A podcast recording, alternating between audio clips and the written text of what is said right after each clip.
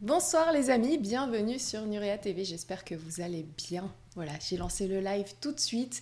On prend pas de retard. Installez-vous confortablement. Vous pouvez nous retrouver donc sur la chaîne YouTube de Nurea TV euh, directement en tapant dans le moteur de recherche Nurea TV ou alors via le site nurea.tv. Et là, vous pouvez avoir accès à tous les replays et euh, visionner. Donc, mettre aussi vos préférences en prenant un petit compte, en vous inscrivant, c'est gratuit. Et puis comme ça, vous pouvez mettre vos vidéos favorites de côté. Et sinon, utiliser tout simplement la plateforme YouTube. D'ailleurs, merci aux 180 000 plus de 180 000 Nuréens qui nous ont rejoints. Donc voilà, nouveau cadre pour cette émission de ce soir. C'est normal, il y a des travaux d'électricité par-ci par-là chez moi. Donc je me suis trouvé un petit coin. Merci Guillaume pour la technique. Merci beaucoup. Et sans lui, on n'aurait pas pu lancer cette émission. Et sinon, ben, comme d'habitude, je vous parle un petit peu de ma petite boutique et encore plus en ce moment parce qu'il y a Noël qui arrive et dernièrement j'ai fait un petit peu moins d'émissions parce que j'étais en fabrication. Donc je peux vous annoncer que j'ai essayé de monter euh, comme j'ai pu tout ce que je pouvais faire sur le site euh, donc lumière-d'étoile.fr aussi appelé exoshop.fr. Si jamais Marie nous met le lien, je pourrais vous le partager euh, à l'antenne, donc le lien de la boutique. Et sinon, je voulais vous dire que vous avez beaucoup aimé la bougie Lion en jaune, en noir. Et bien aujourd'hui, je me suis tapé un petit délire. J'adore le bleu en ce moment. Donc je vous la montre en version bleue que vous pouvez donc retrouver sur la boutique lumière d'étoile.fr à partir de demain, je pense, le temps que je fasse la photo et que je mette en place la fiche produit. Voilà ce que j'ai fait en ce moment. Donc euh, j'ai monté les stocks autant que j'ai pu. Donc désolé pour ceux qui trouveront pas leur bonheur euh, d'ici Noël. En tout cas, voilà, ce qu'il y a sur le site, euh, c'est là et ça n'attend que vous. Donc merci beaucoup à tous ceux qui passent par là. Merci à tous ceux qui me font confiance et qui aiment aussi ce que je fabrique. Et puis bah, sinon, mon autre passion, c'est bien évidemment Nurea TV et aussi les séries de science-fiction. Et donc sans plus attendre, on va retrouver Cyril de l'Arche du Savoir ce soir qui va nous faire une analyse, un décodage, un décryptage de la série Les 100. Si vous connaissez pas, vous êtes des sacrés chanceux parce que moi je l'ai adoré et j'ai tout vu.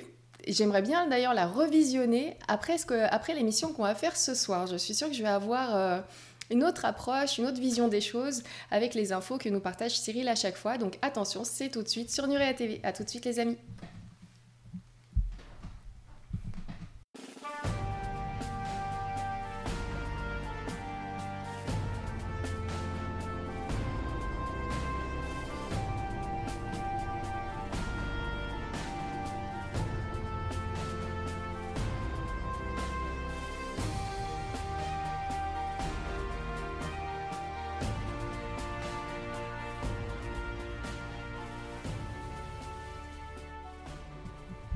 Bonsoir Cyril, comment vas-tu? Eh bien écoute, ça va, ça va, ça va. Pas, pas beaucoup d'heures de sommeil dans le système. Parce que bon, euh, on a une surprise hein, pour les Nuréens, on en parlera à la fin de l'émission. Mais il y a un truc, vous n'êtes pas prêts? Un gros truc. Moi, j'étais pas prête. Il y a un gros truc qui se prépare. Nora n'était pas forcément prête, mais elle s'est retrouvée propulsée là-dedans, hein, forcément. Mais euh, non, ça va super bien. Hein. Euh, j'adore le format qu'on a créé. Euh, parce que ben, ça, ça, ça, relie mes, mes deux sphères de connaissances, on va, on va, on va l'appeler comme ça. J'adore faire ça, du décodage de, de séries, de, de films. Euh, donc voilà, on a déjà fait Matrix, on a fait Stargate. Donc là maintenant, on est parti sur la série de 100, les 100, euh, le 100 comme on dit à Marseille, le 100. et, et, voilà, et j'ai hâte, hâte de vous partager ce décodage, voilà, sur Nurea. Et, Merci de me recevoir encore comme d'habitude. Ça sera génial. Et en tout cas, restez bien jusqu'à la fin. Et sinon, merci beaucoup pour vos commentaires. Merci Marie qui a partagé le lien de la boutique. J'en ai parlé en intro, donc là, je l'ai mis euh, vite fait euh, tout de suite euh, dès, que, dès que je l'ai vu. Donc merci Marie, je le repartage ici. Et j'ai vu un super commentaire. Ah, ça me touche à chaque fois quand j'ai des commentaires, que ce soit sur Nuria TV ou sur ma boutique. Et donc, il y a Jonah qui nous dit Merci Nora pour vos coffrets énergie positive. Je suis fan. Merci, merci beaucoup. chaque coffret, ça sort de ma tête. Je me dis Qu'est-ce que je vais assembler? Comment? Pourquoi? Et voilà voilà, ben merci. Je suis contente que ça plaise. Donc euh, voilà, excuse-moi Cyril. mais c'est génial. J'apprécie, j'apprécie. Alors oui, je voulais juste dire un truc. Pour les gens qui viennent sur le site euh, L'Arche du Savoir, quand vous venez prendre des vidéos et tout, n'oubliez pas de mettre le code Nurea TV parce que, alors vous êtes gentil, hein, mais, mais voilà, mais mettez le code. Comment ça, ça me permet de voir euh, les Nuréens, de vous faire profiter aussi de, de plein de choses et voilà, et puis après de rétribuer Nora aussi derrière. Donc N'oubliez pas le code Nurea TV. voilà, pour qu'elle puisse justement développer toutes ses activités aussi à côté, avec ses belles bougies, avec tous Effectivement, Cyril, je tiens à dire que depuis le début de, de Nurea TV quasiment, tu soutiens toujours le média, que tu sois là ou pas. Ah ben oui, mais, c'est normal. soutien. Et j'en profite pour remercier aussi les Nuréens qui nous aident via PayPal ou autre. Pour, euh, donc sur le site nurea.tv, vous avez euh, donc la petite touche pour nous aider. Merci beaucoup. C'est vrai qu'on ne fait pas beaucoup d'appels euh, aux dons. On laisse faire, même si on en a vraiment besoin. Donc merci à tous ceux qui y pensent. Et Cyril, tu n'as jamais lâché Nurea TV. Donc je t'en remercie énormément. Tu es la famille, tu sais comment c'est. Hein. quand tu es dans le cœur, tu n'es pas ailleurs, hein, comme on dit. Comment dire à Marseille Le fraté Fraté, le sang, le sang. Oui, oui, oui, oui. Non, non, il faut, il faut, il faut parce que c'est c'est super d'avoir des chaînes comme la tienne où déjà on peut exprimer ce genre de ce genre de savoir ce genre de choses. Et en plus, tu, tu donnes, euh, tu donnes beaucoup de ton énergie. Puis il y en a pour tous les goûts, il y en a, y en a pour tout le monde, pour tous les sujets. Et, euh, voilà, longue vie à la chaîne, Merci comme on dit. beaucoup. Et donc, retrouvez le lien vers euh, le site donc, de Cyril que vous voyez affiché à l'écran, www.archedusavoir.com. Et n'oubliez pas de dire que vous êtes nuréen. Parce que vous aidez en même temps Nuréa TV en faisant ça. Alors n'oubliez pas. Vous avez un petit avantage. C'est quand vous êtes nuréen, vous avez la carte du club en gros. C'est ça. Hein, Merci beaucoup. Donc des infos en fin d'émission. Il y a eu pas mal d'infos en début d'émission, ce qui vous a permis d'avoir 6 minutes pour vous installer. Parce que généralement, les émissions avec Cyril, on saigne du nez, voilà, donc on prend un petit peu de temps en introduction à chaque fois pour poser un petit peu les choses. Mais là, on va bientôt démarrer. Merci Jonah qui nous dit vous êtes top, vous êtes top vous aussi. On est tous euh, trop bien là ce soir. Et moi, j'avais trop hâte de faire cette émission parce que tu sais, quand tu bosses toute la journée, et mm. que tu as le moyen de t'évader en soirée, bah, ça fait du bien. Et euh, malgré tout le boulot que j'ai pu faire aujourd'hui, je savais que j'avais cette émission et je me disais, allez, ce soir, on va passer un super bon moment, on va se déconnecter de tout et on, va partir euh, dans les étoiles, les pieds sur terre, on va se balader. Je sais même pas où tu vas nous emmener parce que tu m'as pas donné de détails. Ah ben non, mais non, faut pas spoiler. Je vais découvrir comme tout le monde tu découvres comme les autres. Parce que tu sais, j'aime bien te prendre à contre-pied aussi des fois. Est-ce qu'elle Et me poser des questions en plein milieu. non, non, mais moi je, je prends un plaisir dingue. Euh, d'ailleurs, sur ma chaîne Geek, je fais la même chose, mais avec les films de super-héros. Et, euh, et c'est vrai que ça s'appelle Z sérieux en plus. Genre, vous êtes sérieux, vous avez pas vu ça? En gros, c'est ça. Hein et, euh, et c'est vrai que bon, on regarde tous les séries déjà, on va dire dans un premier temps, on regarde la série ben, pour euh, l'histoire, on regarde la série parce qu'on s'attache au personnage, on regarde et il y a souvent un sous-texte. Et c'est vrai que moi, j'ai remarqué les séries qui n'ont pas ce, genre de sous-texte ne m'attirent pas. Et The 100, ça a été vraiment une piqûre, c'est-à-dire que c'est le genre de série euh, où effectivement ça fait vraiment travailler les deux sphères de mon cerveau. C'est-à-dire qu'il y a le côté science-fiction que j'adore, tu vois, le côté, voilà, puis artistiquement, la photographie de la série est très jolie, c'est bien filmé. Enfin, franchement, c'est quelque chose de, de, de, de, bien fait. On peut pas dire que, voilà. Euh, la série est mal tournée, les réalisateurs et tout, ils, ont, ils ont fait un super boulot, mais en plus, il y a tout un sous-texte. Et, et, le sous-texte, il, il, est à la fois tellement évident que je pense que les gens passent à côté, et surtout, il vient frapper et on va le voir ce soir encore une fois, il vient frapper même avec l'émission qu'on a fait sur Stargate la semaine dernière, euh, le, mois dernier, et il vient taper aussi sur euh, toutes les émissions qu'on a fait ensemble depuis le début quasiment. C'est-à-dire, euh, vous pouvez vous rapporter pour mieux comprendre peut-être les termes si vous nous découvrez ce soir. on a fait une, on a fait une, comment dire, une vidéo qui s'appelle La théorie des deux races, justement, où euh, on met en place le concept d'adamisme et de pré-adamisme, par exemple. C'est quelque chose qui est très très présent dans la série, on va le voir. Euh, on, euh, on, a fait aussi une vidéo qui s'appelle Boucle temporelle d'incarnation, très importante aussi à voir. Et la dernière en date sur Stargate aussi se relie bizarrement aussi à cette série. Et c'est vrai que ce genre de sous-texte-là, on va souvent l'avoir on va avoir toujours les mêmes ingrédients, les mêmes mécanismes, et vous allez voir qu'au fil des séries qu'on va étudier avec Nora cette année, on va toujours trouver ce sous-texte. Donc, ce sous-texte, euh, il vient pas de nulle part, il n'est pas inséminé, on va dire, dans les séries pour rien. Et on verra à la fin de l'année quelle est la conclusion qu'on mènera avec, euh, avec tout ça. Quoi. Voilà, voilà, en gros, la petite introduction. Hein. on commence quand vous voulez. Euh, je sais pas, les amis, vous êtes prêts, vous? Moi, je suis impatiente parce que je suis tellement curieuse. Je suis vraiment impatiente d'en savoir plus. Alors, je vais regarder le chat. Donc, oh, merci Chouchou, merci Patrice. D'ailleurs, j'ai partagé ton commentaire tout à l'heure et bien évidemment, merci Laurent Malville pour votre soutien aux médias. Vraiment, merci beaucoup. Et, euh, donc, je, vous mets à l'écran, mais ça fait des trucs chelous quand euh, on met des smileys. Moi, j'ai du texte à l'écran, donc désolé s'il y a des smileys. On les voit pas. Alors, euh, je vais regarder un petit peu. Est-ce que vous êtes prêts, les amis? Je pense que oui. Euh, merci pour ces lives, c'est toujours un véritable plaisir, nous dit Canel. Merci beaucoup. Vous êtes un petit peu en léger décalage ici. Donc, ah, il y a Catherine qui me dit mince, j'ai loupé Stargate. Eh ben, pas de ah, souci, c'est en ah. replay. Comment ça fait Heureusement, il y a les replays. Hein c'est accessible en replay. Il y a Laurent Malville qui nous dit hop, euh, je suis à la saison 6, mais j'ai fait un break sur la série depuis quelques temps, faut que je m'y remette. Ah oui, surtout que la saison 7, le dénouement. Alors, toujours quand je fais ce genre de conférence, je, je, fais, je m'évertue et je vous dis que c'est une acrobatie parce qu'il y a tellement de belles choses dans cette série. C'est une acrobatie de parler euh, de ce dont on va parler ce soir sans spoiler, sans raconter vraiment l'histoire. Donc bien évidemment, il y a des choses malheureusement que je vais devoir euh, divulguer pour... Euh, mais qui vont donner envie. Voilà, mais qui vont vous donner aussi une autre grille de lecture il euh, y a des gens qui m'ont envoyé plein de mails et qui m'ont donné plein de messages. Ils disaient oh, j'ai repris Stargate et je vois plus du tout les choses de la même manière après avoir vu l'émission.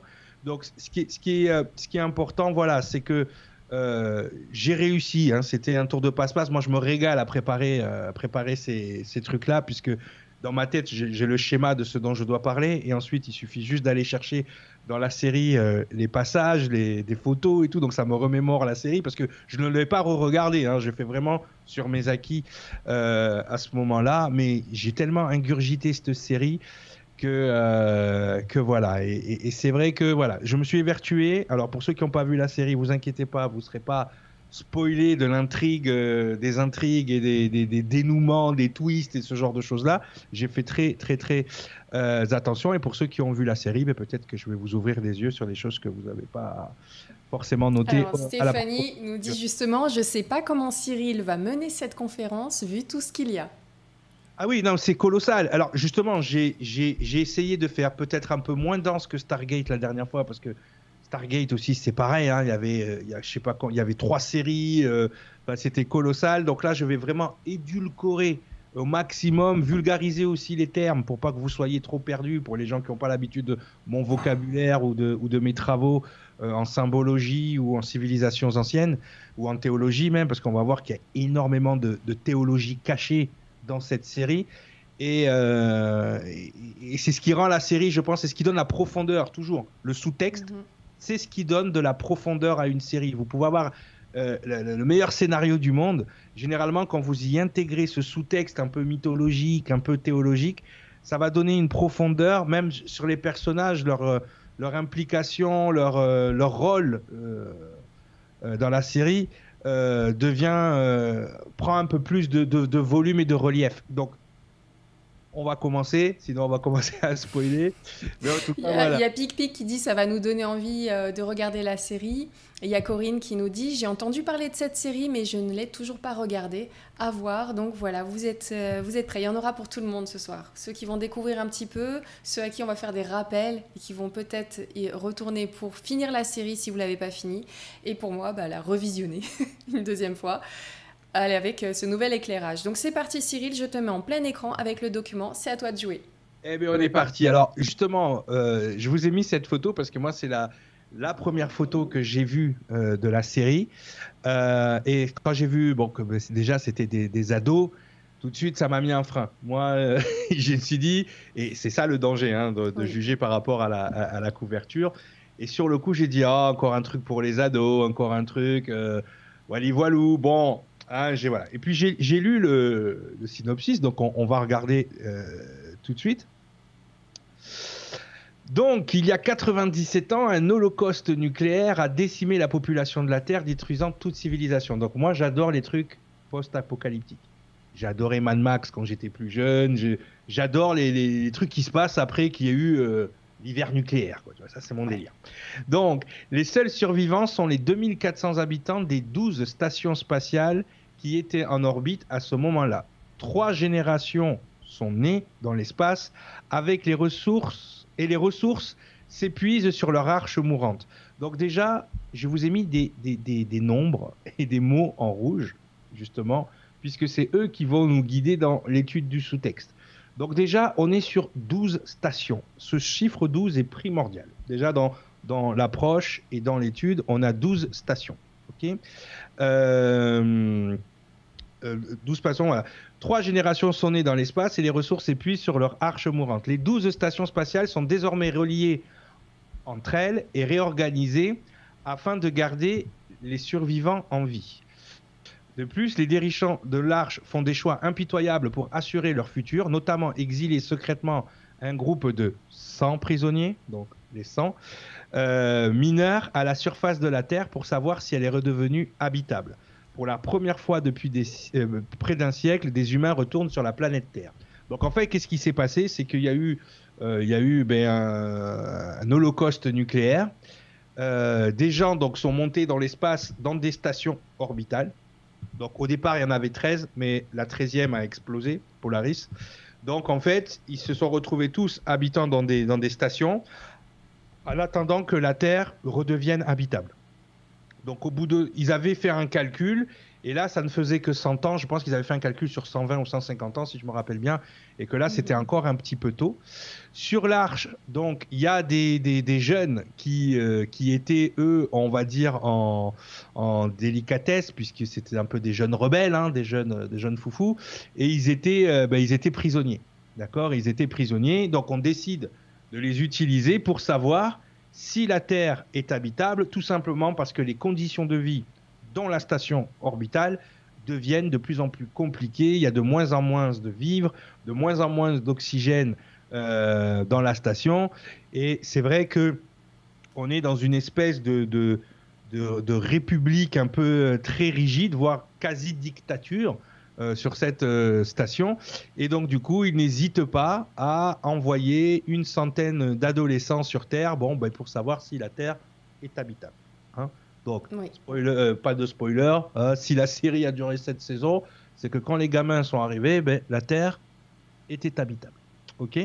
Donc déjà, ça c'est la première information. Donc, bien retenir les 12 stations spatiales et le mot arche. Très important. D'ailleurs, je vous l'ai mis en haut. J'ai mis arche 12. Hein, et vous allez voir que ces mots et ces, ces nombres vont nous suivre automatiquement. Donc déjà, il y a un premier décodage là-dessus. Un premier décodage, on se dit, voilà, il y a 12 arches dans le ciel. Oui. Donc ça, c'est la première des choses. On note. évidemment, quand on pense arche, on va penser arche de Noé. Et c'est exactement euh, ce qu'est l'arche, euh, la station orbitale, c'est-à-dire qu'on a répertorié un maximum. Donc l'arche est une habitation en orbite dans laquelle les humains ont vécu durant 90, 97 ans pendant que la Terre était inhabitable. Le rapport avec l'Arche de Noé est évident dans le choix du nom de la station spatiale, donc qui s'appelle l'Arche, qui avait pour but de préserver les formes de vie humaines, végétales et animales. Ok? Donc sur, euh, sur cette arche, tu avais des endroits euh, où euh, on développait encore de, la végétation, où on traitait des animaux, où voilà. Hein, c'était vraiment le but du jeu, c'était de maintenir ça de, un maximum dans l'espace le temps que la Terre soit de nouveau habitable après un hiver nucléaire. Donc déjà, on a un premier rapport euh, à la théologie qui est cette fameuse arche de Noé. L'arche, hein, c'est le terme qui est utilisé donc à ce moment-là. En sachant que les conditions de vie sur l'arche restent quand même précaires, euh, qu'on essaye de maintenir un maximum de culture. Moi, je me rappelle de certains épisodes où ils se regardaient des matchs de foot, mais des années 90 ou des années 2000. Donc euh, voilà, c'était assez drôle à regarder. Ils essayaient de maintenir un maximum leur culture, tout en créant une espèce de, de forme de, de, j'allais pas dire de qualité de vie, mais euh, ils avaient, ils, ont pris un style de vie qui quand même commence à changer par rapport à ce que nous, on pouvait avoir sur la Terre. C'est vrai, bon, tu vis dans l'espace, ça fait 100 ans, donc trois générations qui euh, se euh, succèdent, donc forcément, certaines choses apparaissent dans la culture euh, et, ça reste relativement changeant par rapport à, la culture terrestre de départ.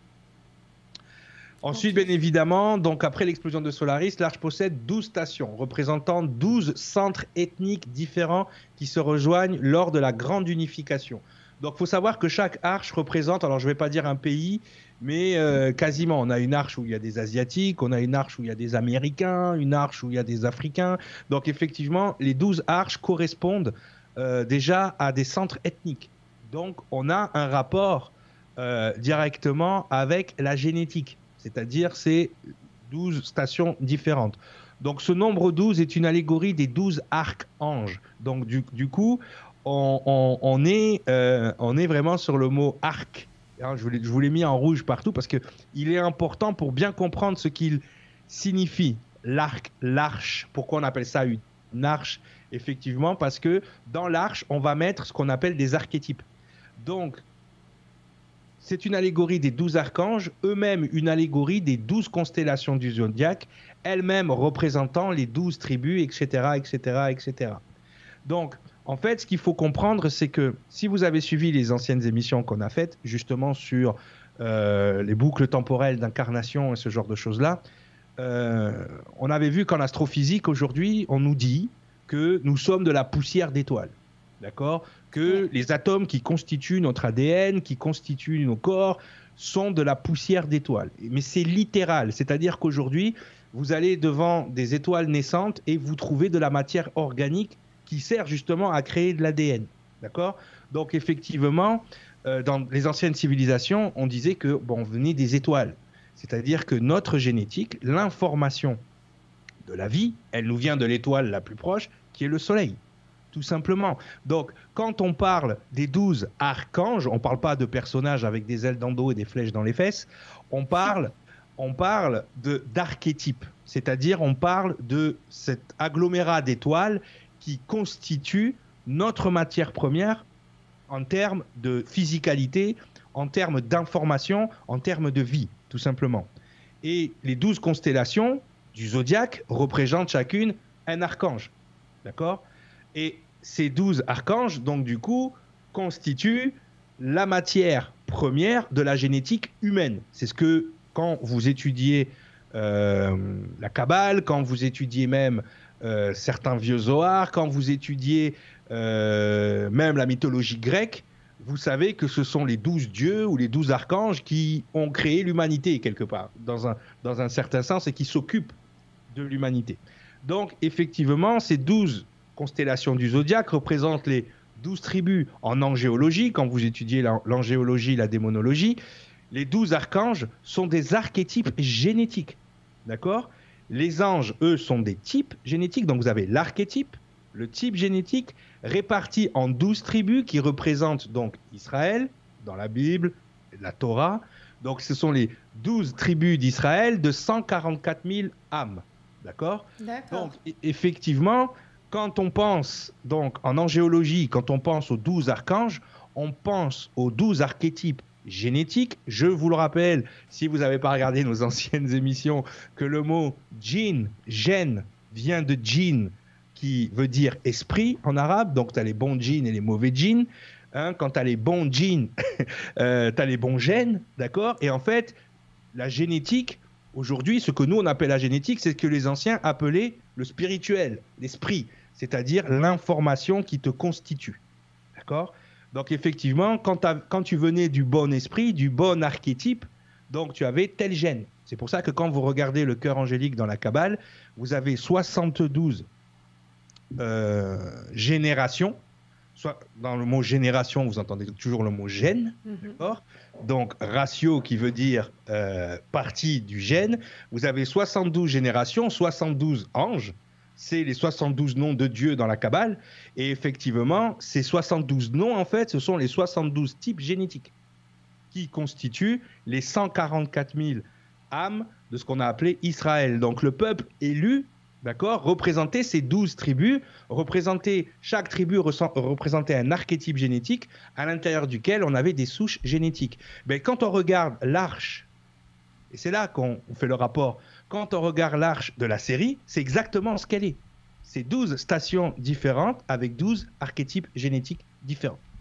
Donc, il y a une corrélation entre l'angéologie, d'accord Elle est flagrante, et l'arche. L'arche représente, euh, il a plusieurs noms, hein, les Elohim, les anges, vous pouvez les appeler comme vous voulez, suivant les courants de pensée et suivant euh, les études que vous faites. Euh, surtout en mythologie et en théologie, mais on est très très proche de l'angéologie, voire on est quasiment dans les géologies, et donc ça nous explique clairement le rapport entre l'arche et la génétique. Donc déjà, ça c'est la première, c'est la première évidence qui, quand vous avez des connaissances, encore une fois, en angéologie, qui vous saute aux yeux. Pourquoi 12 stations? Tu vois? Pourquoi 12 c'est juste ça, hein. faut, faut se demander, euh, les gens ils disent ouais, ouais, mais attendez, c'est pas fini. Donc on a ces 12 archanges, ces 12 signes du zodiaque, ces 12 archétypes génétiques. Donc chaque station représente des centres ethniques, donc des centres génétiques. Donc déjà, on est en corrélation avec l'angéologie. Oui. Pascal nous dit, Pascal Lubino, qui a regardé la dernière émission et qui nous, qui nous fait un petit lien en disant et les 12 symboles de la porte des étoiles. Complètement. Complètement. Mais attends, c'est pas fini, attention Pascal. Spoil pas la fin, tu vas voir Pascal, tu vas voir. Mais c'est ça, t'as tout, c'est ça, t'es bien branché, Pascal. Reste avec nous, t'inquiète pas, ça va bien se passer. Et Marie-Ange qui dit Je saigne du nez. voilà. Marie-Ange, tu as un petit coton Donc, Pascal, il faut aider Marie-Ange. petit, petit, coton, petit coton. Allez, on y va. on y va, donc on continue. Donc, déjà, je vais doucement, hein. Je vais doucement pour bien que vous. Ça, dans vos têtes, voilà, il y a 12 stations qui représentent des centres ethniques différents quand vous, quand vous étudiez l'angéologie, la Kabbale et, tout, et, la théologie, justement, les archanges représentent ces archétypes génétiques. Justement, ces archétypes génétiques des douze tribus d'Israël, d'accord? De, de ceux qui marchent avec Dieu. C'est-à-dire ceux qui marchent avec Dieu, les adamiques. Hein, c'est aussi simple que ça, la lignée d'Abraham. On y va, c'est parti. Désolé pour les gnostiques qui n'aiment pas ça. J'allais dire un gros mot, pardon. Allez, on y va. on continue. on va, euh, on va. Euh, je vais doucement, c'est bon, tout le monde a compris. Allez, on y va. Donc, on continue sur l'angéologie. Alors là, elle est flagrante. Elle est flagrante l'angéologie parce qu'on est vraiment dans l'iconographie angélique. D'accord? L'iconographie angélique est claire dans les premières images de communication de la série, n'hésitant pas à représenter les 100 adolescents rebelles et rejetés de l'arche en véritables anges déchus. Donc toutes ces là vous avez la l'affiche de la série, donc la pub qu'il y avait sur CW et ensuite sur Netflix. Donc vous voyez littéralement des gens tomber du ciel et vous retrouvez cette iconographie donc dans tout ce qui est euh, ben justement tout ce qui a été iconographie euh, de la chute de Lucifer, de la chute des anges déchus. Euh, vous le voyez sur le côté, dans l'art ancien et contemporain, on a iconographié la chute des anges avec les mêmes images. Donc là, je peux, si vous ne croyez toujours pas à l'iconographie angélique de cette série, je peux rien pour vous. Là, c'est euh, flagrant. Hein D'accord? On est là-dessus. Surtout que quand vous étudiez euh, les poèmes de Milton, quand vous étudiez le livre d'Enoch, quand vous étudiez. Donc, suivant les écoles d'angéologie, vous avez 72 anges déchus. Et suivant les autres écoles, vous en avez 100, justement. D'accord? Donc euh, ça, ça dépend des bouquins. Euh, l'angéologie, c'est très compliqué puisque tout et n'importe quoi est écrit sur les anges un peu partout. C'est très compliqué puisque euh, les religions, enfin la religion judéo-chrétienne récupère l'information sur les anges. Bien évidemment, tout ce qui est hébraïque, c'est un peu la source aussi euh, de tout ce qui va être basé sur les anges, les, euh, les Sumériens et enfin les études sumériennes aussi, mais aussi malheureusement tout ce qui est New Age et compagnie. Donc c'est compliqué de s'y retrouver. Et euh, bon, moi j'ai eu la chance de rencontrer les bonnes personnes au bon moment sur ce sujet. Donc c'est vrai que tout de suite j'ai dédouané cette information de toute forme de mysticisme et j'ai regardé ce que ça représentait sur le plan de vue scientifique donc les anges, et on le voit d'ailleurs dans, le passage d'Isaïe, te voilà tomber du ciel, astre brillant, fils de l'aurore. Rappelez-vous, l'aurore, l'aube, hein, le down, c'est important. Tu es abattu à terre, toi le vainqueur des nations, tu disais en ton cœur, je monterai au ciel, j'élèverai mon trône au-dessus des étoiles de Dieu, je m'assierai sur la, montagne de l'assemblée à l'extrémité du septentrion, je monterai sur les sommets des nues, je serai semblable au Très-Haut, mais tu as été précipité dans les séjours des morts. dans les profondeurs de la fosse. Donc ça, effectivement, c'est un passage d'Isaïe euh, de la Bible. Mais tu vois, quand on parle de l'archange Lucifer ou de l'ange, on parle, tu es tombé du ciel, toi l'astre brillant, on parle d'une étoile. D'accord? Lucifer disait Je monterai au ciel, j'élèverai mon trône au-dessus des étoiles de Dieu. Il ne dit pas les anges, il dit les étoiles. Donc, si vous comprenez bien, les anges sont une personnification de l'information des étoiles. Donc, de l'information de la vie. Donc, l'information de la vie, c'est l'information génétique. D'accord? Pour nous, en tant qu'être humain, c'est l'information génétique. D'accord? Pour les plantes, c'est autre chose. Hein pour les plantes, le soleil, c'est la photosynthèse. Hein, c'est d'autres choses. Mais en tout cas, euh, vous voyez même que dans les textes, on vous parle quasiment d'astrophysique. On vous parle d'astres. On ne vous parle pas de personnages avec des ailes comme ils sont iconographiés en haut. D'accord? Il y a une différence entre la représentation iconographique d'un sujet et le sujet lui-même. Donc, moi, quand je parle dans géologie, et je tiens à le répéter pour que ce soit clair dans la tête de tout le monde, je parle d'astrophysique et de génétique. D'accord? Je parle pas de Dorine Vertu ou euh, des, apparitions euh, de personnages en robe blanche. Non, non. Je vous parle d'astrophysique et de génétique. Ça tombe bien, la série fait, fait pareil en fait. La série fait pareil. Elle iconise donc de 100 jeunes adolescents pour représenter tu sais, les, enfants, on va dire, c'est des anges, tu vois. Donc, c'est des. Et en plus, ils n'ont pas pris n'importe quel adolescent, ils ont pris des adolescents rebelles qui, ont rebellé dans l'arche. Donc, on est dans cette iconographie, on est dans cette idée d'anges rebelles qui sont déchus, donc qui sont déchus, qui sont envoyés sur Terre. Si vous faites un rapport, justement, en astrophysique, avec cette notion de déchéance, mais ben, une étoile, d'accord, qui arrive en, euh, en fin de vie, et, il lui arrive ce qu'on appelle une supernova, d'accord Elle explose. Elle envoie ses entrailles à, travers toute, euh, tout autour d'elle. Et ces entrailles, qu'est-ce qui leur arrive? Eh bien, l'entraille va être déchue de ses propriétés. C'est-à-dire qu'elle va ralentir, elle va se solidifier, elle va passer de quelque chose, elle va transformer ces éléments légers en éléments lourds, donc elle va être déchue de ses propriétés pour peut-être devenir une météorite qui vient taper la, taper, euh, la Terre et amener des bactéries qui amènent la vie. Je vous donne juste comment on pourrait aussi interpréter ce genre de choses. Et, ça tombe bien puisque la série l'interprète de cette manière, puisque littéralement, sans enfants vont descendre de 12 stations, hein, des archanges, euh, vont descendre de 12 stations de l'arche pour venir euh, ben, tomber sur Terre et devenir ben, les anges déchus qu'on peut retrouver ben, dans toutes les iconographies et encore une fois dans toutes les, euh, les anciens écrits. on nous parle de ça. Donc là, on va, on va les personnaliser littéralement en personnages de séries télévisées, mais on est toujours dans la même idée. Essaye d'aller lentement, de répéter pour que les gens comprennent, parce que je sais que c'est bien. Non, parce que c'est des concepts en fait que on a enregistré. Je sais qu'il y a beaucoup de gens qui, sont persuadés que les anges euh, viennent leur parler la nuit ou qu'ils arrivent à les canaliser ou je ne sais pas quoi. Euh, il, faut, il faut comprendre ce que c'est d'abord. Je ne dis pas que à un moment donné, ton système euh, neurolinguistique ne peut pas rentrer en communication avec quelque chose qui se dit être. Euh, je ne remets pas ça en question.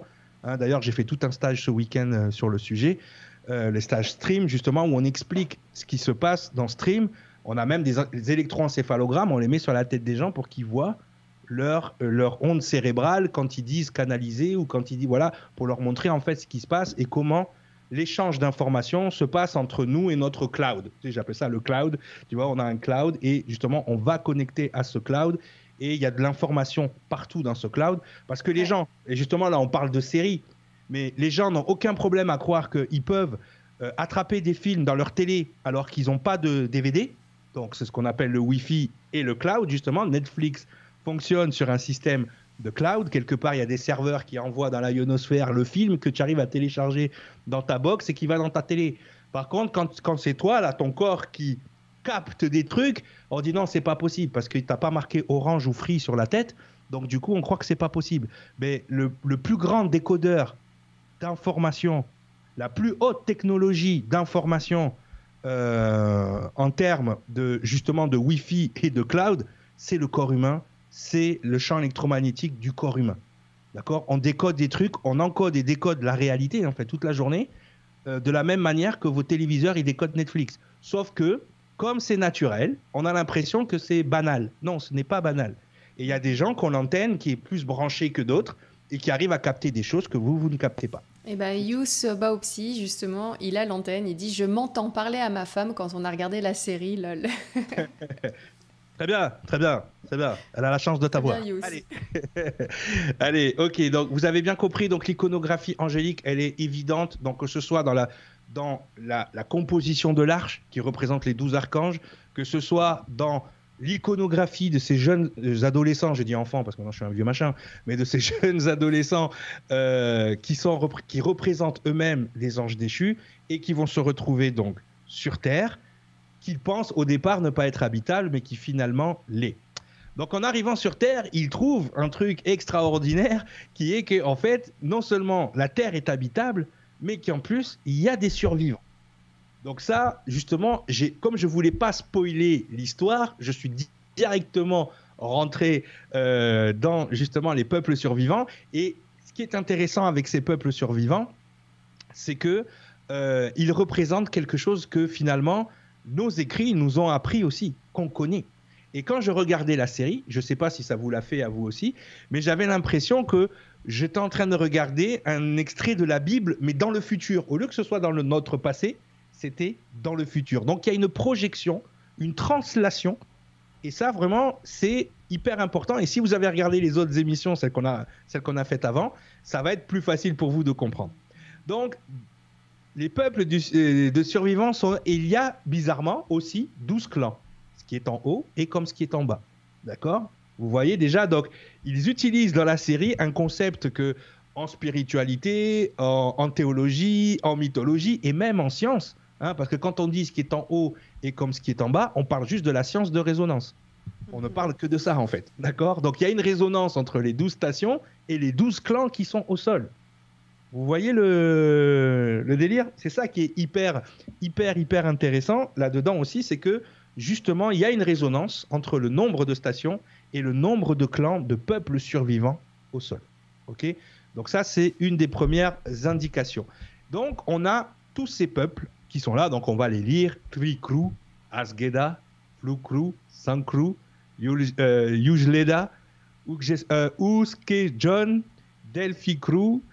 euh, Trishana, euh, Trina, oh là là, Trishana Crew, Poda Crew, Igrarona Crew, Boudalan, Lowuda, Cliron Crew. Alors, ce qui est intéressant. On va apprendre plein de mots nouveaux. alors, ce qui est intéressant déjà, ne serait-ce que dans la, la, la, la, manière dont le langage, des, ce qu'on va appeler des grounders, des peuples survivants au sol, des grounders, donc ceux qui sont au sol, ceux qui sont sur terre, c'est qu'on est quasiment dans un créole. C'est-à-dire que tricrew, en fait, c'est littéralement la phonétique de crew en anglais, ça veut dire un groupe, une équipe, le crew.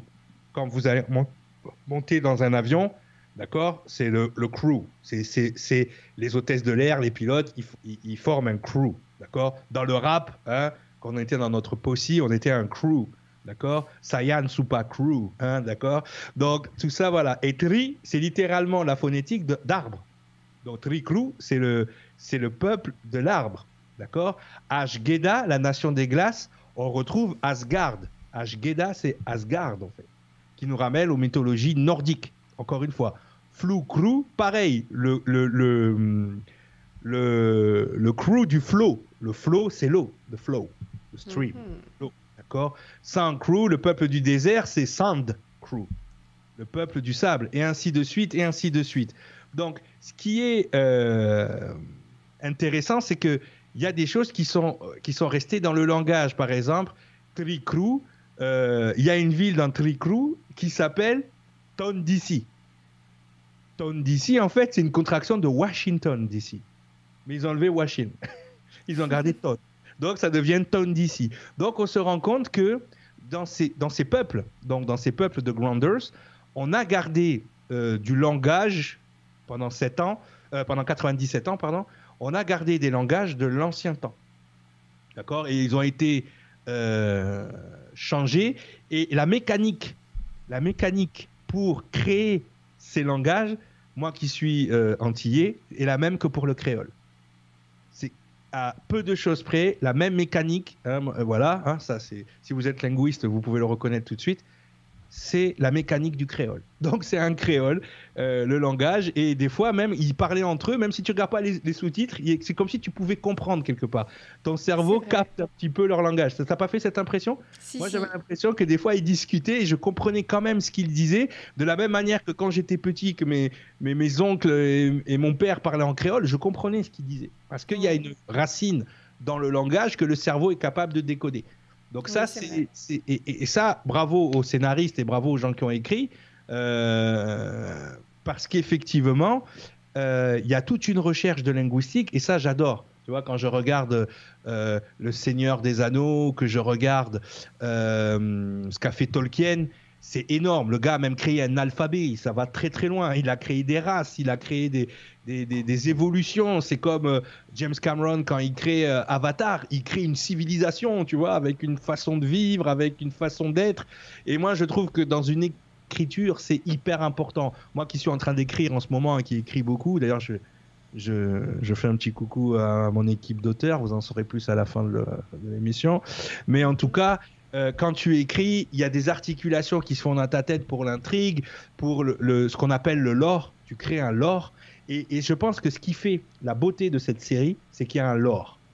C'est qu'il y a vraiment euh, une ambiance, il y a un délire, il y a, il y a quelque chose de très puissant. Et si vous regardez sur la droite, je vous ai mis des symboles et les symboles sont vraiment hyper intéressants également parce que euh, quand on regarde, je vais prendre un symbole euh, au hasard, on va prendre le symbole, ben, un symbole que, pardon, un symbole que vous connaissez tous, le fameux triskel breton.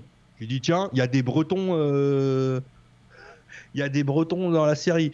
En fait non, c'est pas des Bretons. Le triskel en fait est un symbole atlante.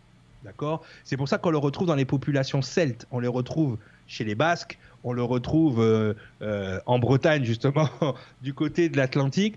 On le retrouve aussi, ce triskel, dans les peuples de l'eau euh, de l'Océanie, parce que effectivement, on est flou-clou, justement, les peuples de l'eau sont représentés par un symbole Atlante. Donc, on a le peuple des arbres, on a le peuple des glaces, on a les Atlantes. Mais si vous regardez bien et que vous regardez bien les symboles, Bon, après, le Woods Clan, il a le peuple, il a le, signe du nucléaire, enfin du biochimique, hein, du biohazard. Bon, ça, c'est des symboles qui sont restés. Mais en tout cas, ce qui reste relativement intéressant, on a même le Ice Nation qui représente une main, le Lake People qui est la pyramide avec l'œil. Enfin, il y a plein de choses euh, de ce côté-là. Donc ces peuples, du coup, sont une représentation futuriste des peuples pré-adamiques. Donc en fait, quand les anges déçus arrivent sur Terre, ils arrivent en contact des préadamiques, mais comme ça s'est passé il y a des, milliers d'années, mais là on est dans le futur. Vous voyez le délire et, ce qui est intéressant, c'est que si vous vous rappelez encore une fois des cours qu'on a fait, mais ça ne me dérange pas de répéter, je prends mon temps, vous inquiétez pas. Euh, on avait fait une traduction de la Genèse, justement de la partie de la Genèse où il y avait marqué et la terre était informée vide. Et on s'était rendu compte que le mot avait été mal traduit, le mot ayeta en hébreu, qui voulait pas dire et la terre était, mais la terre devint informée vide. Mm. Et quand il y a eu l'Holocauste, justement au début de la série, que le monde a été, euh, eh bien la terre est devenue informe et vide. D'accord? Donc on est encore sur ce rapport euh, à la Genèse biblique, encore une fois, dans cette série. Et du coup, on se retrouve avec les survivants de ces cataclysmes. On avait vu que les préadamiques, en fait, ce n'est ni plus ni moins que les survivants de tous les cataclysmes qu'il y a eu avant la Genèse biblique. Ok? Donc ça, la série en fait état. Donc moi, c'est là que je suis, là, je suis surpris. Parce que ce niveau d'information-là, franchement, il n'y a pas grand monde, même les gens qui étudient ces sujets-là, ne prennent pas la Genèse biblique comme le début de l'humanité, mais comme le début de la vie en général. D'accord? Alors que la Genèse biblique indique le début de l'humanité, c'est-à-dire l'humain adamique avec un cortex insulaire, c'est-à-dire avec de l'empathie. Donc on est peut-être sur 6000 à 10 000 ans. On n'est pas au début de l'arrivée des hommes sur Terre. Et encore une fois, rappelez-vous quand on avait étudié justement le passage avec Caïn, Caïn disait à Dieu, si tu me rejettes du Jardin d'Éden, ils vont me tuer. Et on avait dit, mais attendez, s'ils sont les premiers hommes sur la terre, c'est qui ils? Et on avait vu qu'au contraire, à l'extérieur du jardin d'Éden, il y avait ce qu'on appelle le peuple de Nod, donc les préadamiques, et justement les lignées caïniques et euh, préadamiques se sont mélangées à ce moment-là, tu vois, qui donnera le peuple de Nimrod, les Perses, les Babyloniens et tout le reste derrière. Donc ça, encore une fois, on, a fait des vidéos avec Nora, vous pouvez aller le rechercher, mais ce qui reste intéressant, c'est que la personne qui écrit le livre a cette connaissance. Et ça, c'est flagrant. On le voit directement dans la manière dont il a, euh, il a fait une distinction entre euh, justement les, les peuples du ciel, donc qui eux vont devenir le 13e clan qui va s'appeler Sky Crew. Et Sky Crew, ce n'est ni plus ni moins que la traduction des célestes. C'est les gens qui viennent du ciel. Donc on, rajoute une couche sur la partie en géologique. C'est-à-dire, ce sont les gens qui viennent du ciel. Ils sont pas comme les gens qui sont de la terre. Donc en hébreu, on dit Tar Elohim et Tartunim. Tartunim, c'est ceux qui sont en bas. C'est eux là. C'est les douze clans survivants, c'est les Tartunim. C'est les anges terrestres. Et ensuite, tu as les anges célestes, Elohim, qui eux sont euh, une fragmentation de Dieu. C'est pour ça que c'est Dieu au pluriel, Elohim. Donc on est très clairement dans la série sur une matérialisation scénaristique de ce savoir dans géologie. Donc là-dessus, on peut pas, euh, on peut pas le, refuser, et surtout qu'on est encore une fois sur des, peuples qui ont un rapport à la terre, donc un, rapport paganiste, païen directement, donc c'est-à-dire euh, paysan quoi, quasiment. Hein. Euh, rapport à la terre où ils vivent dans les arbres, dans l'eau, le désert. Euh, tu vois, c'est toujours euh, la forêt qui brille. tu vois, ça parle de roches, ça parle de vallées. Donc on est, encore une fois, hein, je, vais doucement pour que vous compreniez bien, sur une symbolisation donc des peuples grounders qui représentent eux les préadamiques. Donc c'est impressionnant de voir le niveau d'information qui est encodé, ne serait-ce que dans les premiers épisodes. On y est en plein dedans. Et donc, dans ces peuples préadamiques, on retrouve donc les Atlantes, on retrouve euh, les peuples de la forêt euh, et, toutes ces choses-là. Ok? Donc ça, voilà. Les anciens peuples, comme les Atlantes ou les Nordiques, les, les Asgard. Ashgeda représente les Vikings. D'ailleurs, on le voit physiquement, ils, sont, euh, ils sont impressionnants. C'est des guerriers, ils sont rustres. Il y a la Reine des Neiges, comme je l'appelle, la maman, je faut pas spoiler, mais bon, je suis content quand elle en prend une, tu vois. Enfin, elle est méchante, quoi, elle est pas gentille. Hein. Donc, euh, la, seule, la, seule, la, seule que moi j'ai d'Ashgeda que je kiffais, bah, c'était Echo. Et bien sûr, le, prince aussi, il, était bien cool. Voilà. Alors, petite question d'Amira, qui, coucou Amira, qui nous dit pourquoi les séries font du symbolisme alors que le commun des gens ne, ne font pas de lien avec ce savoir? Alors, pour la simple et bonne raison, encore une fois, moi, moi j'ai deux théories là-dessus, ça reste des théories, Amira. La première théorie, c'est qu'il y a une partie de ton cerveau qui capte. La partie droite de ton cerveau capte cette symbologie. Ok? C'est juste la partie gauche qui ne décode pas. Parce qu'elle n'est pas, la partie gauche n'a pas été initiée à ce savoir. Par contre, j'ai l'impression que justement, et c'est tout ça, tout à quand, quand, on disait, la, question est très intéressante parce qu'elle va répondre directement à ce que je disais au début. La profondeur qu'on trouve dans une série, c'est justement cette partie droite de notre cerveau qui est stimulée. Et comme ce sont, comme tu le vois, ce sont des mécaniques qui existent dans les écrits anciens, dans les mythologies, mais aussi dans les histoires, dans les comptines d'enfants, en fait. Tu vois? Euh, Dans les dessins animés, le petit ange, le petit démon sur l'épaule. C'est des mécaniques, en fait, qui nous suivent depuis notre plus jeune âge parce qu'elles sont archaïques. D'accord? C'est ce qu'on on appelle le savoir archaïque. C'est-à-dire, c'est quelque chose qui est ancré dans nos gènes, c'est la manière dont nos gènes même fonctionnent. Et donc, du coup, quand ils intègrent ça dans une série, ils s'assurent carrément euh, l'adhésion des gens. Mais c'est une adhésion inconsciente. Tu vois Pour moi, la théorie, elle est là.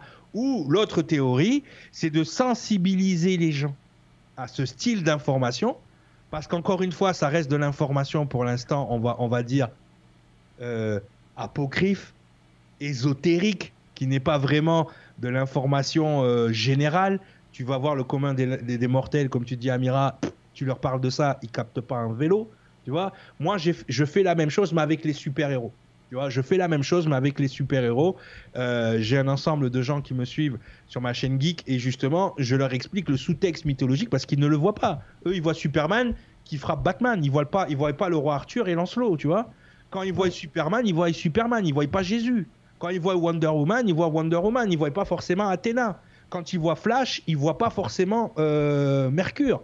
Euh, voilà. Donc effectivement, c'est toute, ce, toute cette symbologie qu'il faut amener parce que finalement, tout est articulé comme ça. Dans l'histoire, dans la façon de faire les choses. Et j'ai remarqué que les gens adhèrent énormément au genre d'histoire qui ont ce sous-texte. Tout le mhm. temps. Et il y a Ridos pour compléter, donc Rido Ridos qui nous dit Est-ce que ce ne serait pas une allégorie de la vie telle qu'on la connaît, une âme qui s'incarne sur Terre Cette idée d'incarnation c'est une allégorie simple. C'est une allégorie non, non, non pas que d'une âme qui s'incarne sur Terre, mais de, du, mécanisme et des cycles. On avait fait les cycles d'incarnation. Et là, finalement, ils sont en train de nous dessiner le prochain cycle. Parce qu'on va le voir. Si nous, on représente un cycle biomécanique, on va l'appeler comme ça, c'est-à-dire un cycle qui est euh, basé sur les, les matières biologiques. D'accord? On est de l'information qui s'incarne dans la matière biologique on est en droit de penser que le prochain cycle d'incarnation, lui, se fera sur la technologie. Et justement, la série parle de ça. C'est-à-dire que là, vous, êtes, vous avez une genèse biblique, mais non pas basée sur la biologie, mais sur la technologie. Vous voyez, c'est la même information, mais qui revient s'incarner dans une autre densité. C'est-à-dire que là, on était dans la densité de la biologie, on va basculer dans la densité certainement de la technologie et on, va le voir avec cette série. Donc là, c'est une personnage préféré qui s'appelle Indra. Hein, au début, on n'aime pas Indra. Hein. Indra, au début, elle était méchante, Indra. Calme-toi, détends ton. et après, on se rend compte que c'est une maman. Et on se rend compte qu'elle est. Après, on l'adore, Indra. À la fin, je l'appelais Tata Indra. Hein, me faisait penser à tantine qui mettait des coups de badine. Hein, c'était Tata Indra. Mais j'ai tout de suite accroché ce personnage et l'actrice est juste incroyable. Euh, elle est juste incroyable. Il n'y a, pas euh, d'autres termes, elle est juste incroyable. Allez, on continue, c'est bon? Je vais pas trop vite, ça va? Ça va, bien? On a fait la moitié, les gens, on est bien. Ne vous inquiétez pas, hein, on est bien. Donc, comme je vous le disais, on est donc sur du pré-adamisme transhumaniste, où justement ce n'est pas à ce moment-là, on n'est pas dans de l'incarnation biologique, mais dans de l'incarnation technologique. ok? Donc une partie de la population possède du sang noir, les night bleeders. D'accord? Et euh, qui veut dire sang de nuit. D'accord? Héritage de Becca Prameda, je vous dis pas qui est Becca Prameda, mais qui était la première chef des Grounders. ok? Cette distinction leur octroie le droit de prétendre au rang de commandeur en recevant la flamme. Donc ça, on est quasiment donc à l'instar des pharaons qui portaient le gène divin, divin et l'investiture divine leur octroyant le rang de quasi-divinité. D'accord? Donc ça, c'est cette investiture canonique, on la retrouve aussi chez les rois, on la retrouve énormément euh, dans les civilisations préadamiques où justement les chefs étaient quasiment des incarnations d'un dieu. Hein, D'accord? Et, justement, euh, là, on est... Il y a une catégorie de personnes qui a le sang noir et qui donc peut prétendre à recevoir cette fameuse flamme. Alors, quand je dis la flamme, hein, on pense à quelque chose de divin. Oh, c'est beau, ça flamèche, ça flamèche, ça flamèche. Non, la flamme, en fait, c'est une puce informatique, électronique, dotée d'une intelligence artificielle ayant cumulé l'expérience de vie de chaque commandeur l'ayant porté. Et là, on se retrouve encore une fois sur les mythes préadamiques où, si vous vous souvenez de nos émissions, le premier-né recevait l'esprit de son père. C'est pour ça qu'il a vu le père, a vu le fils. Et toujours dans les anciennes civilisations, on voulait que le premier-né soit un garçon. C'est pour ça que les hommes avaient plusieurs femmes, pour être, premier, être sûr d'avoir un premier-né garçon dans lequel son esprit allait pouvoir s'incarner. C'est ça dans les anciennes mythologies. Et donc, du coup, on avait besoin, justement, et qu'est-ce qui se passait? Ben, Qu'est-ce qui se passait? On avait un cumul de l'information. Parce que si moi, je m'incarne dans mon fils, mon fils, lui, il, va expérimenter des choses, mais il va expérimenter des choses avec mon savoir. Moi, je serai là aussi. Donc, il y a une espèce de... On est plusieurs dans ma tête, mais c'est moi le chef. D'accord? Il, y a, cet aspect-là très préadamique de possession. D'accord? Et à l'instar donc d'une incarnation préadamique, rappelez-vous, les préadamiques ne naissent pas. Ils ne naissent pas des entrailles de leur mère. Ils attendent que la créature naisse et ils s'incarnent en rentrant dans ce qu'on appelle le chakra de la nuque, là, derrière, et les possessions se passent toujours par là. Rappelez-vous encore une fois dans Stargate, comment faisaient les Goa'uld. Ils s'accrochaient directement, ils se greffaient au système de son hôte par le centre nerveux de la nuque, parce que c'est ici dans la nuque hein, qu'on a toute la, colonne vertébrale et qu'on a tout le, tout le système nerveux c'est la Kundalini pour les New Age, là, tout ça, tout ce, tout ce délire. Et c'est là qu'on on, s'accroche pour pouvoir contrôler son hôte. Ah, impressionnant. Donc la série euh, fait état de fait aussi de ce savoir. C'est-à-dire que là, la, la, fameuse puce, la fameuse flamme, en fait, c'est une, c'est une intelligence artificielle qui vient se greffer, vous voyez, elle a des, comme des petites fibres optiques, elle vient se greffer à son hôte par la nuque. Et ça, encore une fois, c'est du savoir préadamique.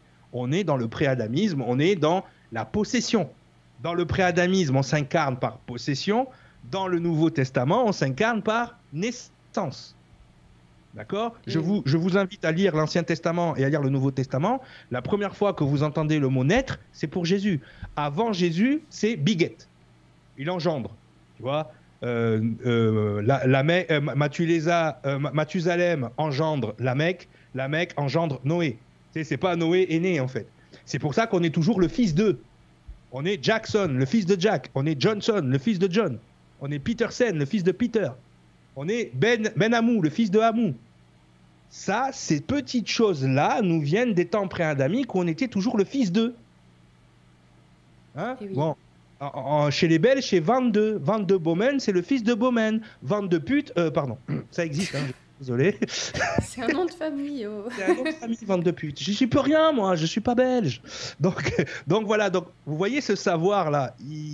Quand on commence à faire des corrélations avec tous les trucs, le fils de, l'incarnation par la possession, et c'est pour ça que même dans le mot, dans le mot bigot en anglais, quand vous lisez la Ligue, l'Ancien Testament en anglais, on dit bigot, engendre.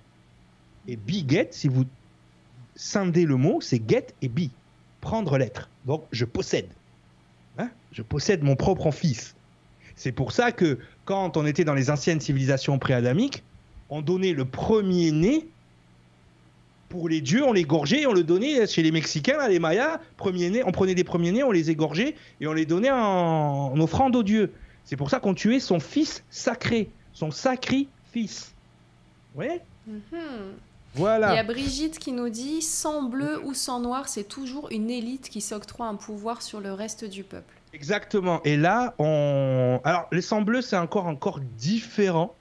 Parce qu'effectivement, il faut... là, il faut connaître toutes les, euh, les ramifications. Effectivement, l'Église, l'Église catholique, et il faut bien faire la distinction, l'Église catholique romaine a intégré dans ses rituels énormément de paganisme la, première preuve de paganisme qu'on a dans l'Église catholique romaine, c'est le 25 décembre, qui n'est pas la naissance de Jésus-Christ, mais qui est plutôt le solstice d'hiver.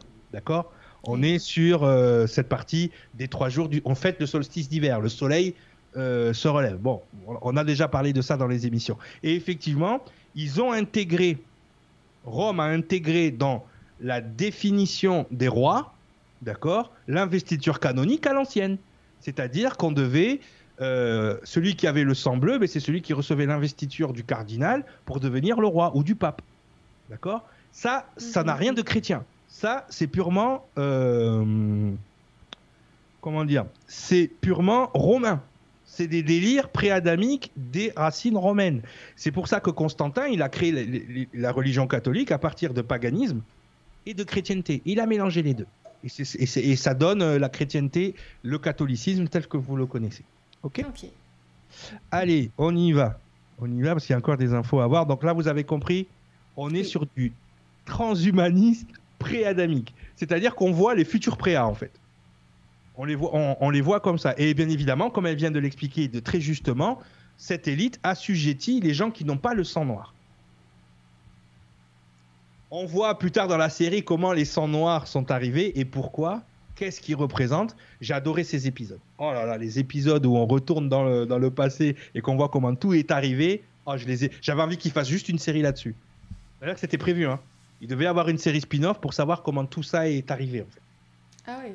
Ouais, une série 100, mais qu'est-ce qui s'est passé pour en arriver euh, à tout ça? Mais en tout cas, euh, ouais, c'est dommage. C'est dommage qu'il ne l'ait pas faite. Bon, tant pis. Euh, on y va. Attends, il y a le Bailey, Stéphanie, qui dit sacrilège, ne pas confondre flamand et belge francophone. Tout à, tout à fait, tout à fait. Je, je- je suis désolé, Madame la frite. Pardon. Alors, on y va. J'adore les frites. Moi aussi, frites, fricadelles. J'aime les gaufres. Ah ouais. Les, les gaufres belges. Ça fait longtemps. J'ai fait les, gaufres bien chaudes avec du sucre dessus. Et tu sais que euh, quand j'étais au, au- au Canada et aux États-Unis, ils, ils appellent les frites, ils appellent ça les French fries.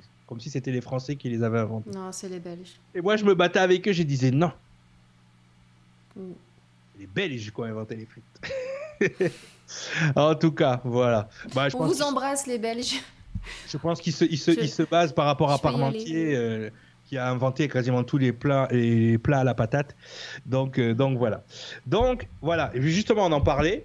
On tombe aussi dans, la série, dans les travers de la religion, puisqu'on a les religions de la fausse lumière, de City of Light, hein, la, la cité de lumière dans, dans, la série, qui est en fait euh, donnée par, par un, vous le voyez à l'écran, qui est en fait une, qui est une version, on va dire, ingérable de, de, la- de la flamme, en fait. Ça s'appelle la clé. Et c'est une version donc ingérable de la technologie Ali. Donc, je vous dis pas ce que c'est Ali. C'est une version informatique défectueuse de Becca Plameda, la première commandeur, qui s'avère être à la base de l'apocalypse qui a eu lieu sur Terre. Son programme était d'annihiler les problèmes euh, terrestres, dont la douleur physique et émotionnelle. J'en dis pas plus, mais vous allez voir que tout part de là, en fait. On veut annihiler la douleur dans le monde, et du coup, ça finit en cataclysme, en holocauste. Le chemin vers l'enfer est pavé de bonnes intentions. La clé permettant de transporter la conscience humaine vers une cité de lumière, une espèce de mémorex informatique, transformant Jara, un des personnages, Théolinius, euh, en véritable prédicateur. Lui, ça devient le curé donné. Et donc, on voit un peu comment les, religions peuvent immerger, justement, avec des histoires de fausses lumières, hein, que nos amis gnostiques adorent. Les fausses lumières, les faux ceci, les faux cela. Il ne faut pas aller dans la lumière. Hein, c'est mieux d'aller dans la merde. Mais bon, en Attends, tout cas, juste un petit, dé- un petit détail pour tout à l'heure par rapport euh, au fait de fêter le solstice. Euh, oui, oui, j'ai vu sur le chat, oui, oui, c'est bien le, le 21 décembre. Comme après le 21 juin. Alors, Mais, pour euh, ceux qui n'ont pas vu les, les- les émissions, attention. Ok On fête la résurrection. C'est-à-dire que le solstice, c'est le 21, dans la nuit du 21 au 22. Le 22, le soleil se lève au même endroit, se couche au même endroit. Le 23, il se lève au même endroit, il se couche au même endroit. Le 24, il se lève au même endroit, il se couche au même endroit. Les anciennes civilisations disaient le soleil est mort. Et donc, trois jours après, le 25 décembre, le soleil repart d'un angle dans son ascension dans le ciel. D'accord? Donc, du coup, on fête la naissance du Christ ou la renaissance du Christ. On fête la résurrection. Je vous invite à voir les vidéos, les gens. OK? Le 25 décembre, c'est ce qu'on fête. D'accord? Comme pendant trois jours, solstice veut dire en latin sol stare, c'est-à-dire le soleil s'est arrêté. On disait le soleil est mort. Il est mort pendant trois jours. Donc, le 25, Après, la on résurrection. sa résurrection. Ok, voilà, exactement si on veut être précis. Sur la résurrection. Merci beaucoup, merci Jean-Pierre pour ta question qui a permis de préciser les choses et qui fera que pendant les replays, ben voilà, si, si certains ont pensé ça, euh, effectivement, euh, il faut regarder toutes les autres émissions, mais il y a tellement d'informations par émission qu'effectivement, il y en a certaines qui nous échappent. Voilà. Mais merci d'avoir rappelé cette histoire-là que j'avais complètement oubliée. Non, mais c'est le le concept justement christique, parce que le Mm. concept christique est un contexte gréco-romain, alors que le concept messianique est un concept hébraïque.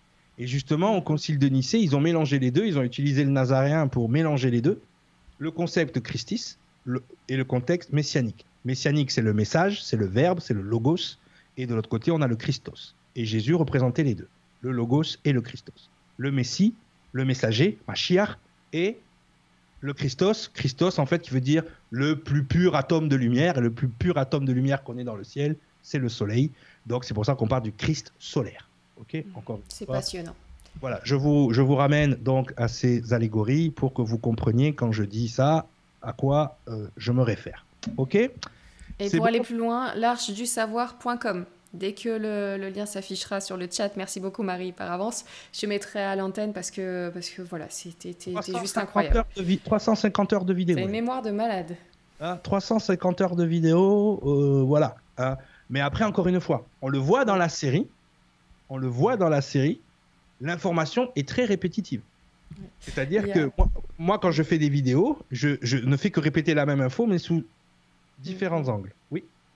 Et Alex qui dit Je soupçonne les scénaristes d'écouter Cyril sur Nurea pour trouver autant de symbolique. Non, non, non, non, non, on va, on va rester humble. Euh, mais par contre, moi, quand je vois le niveau d'information qu'ont ces scénaristes, je me dis Ok, soit ils sont aidés par des gens qui ont ce savoir, s'ils le font par imagination, c'est bien la preuve que c'est encodé dans nos gènes.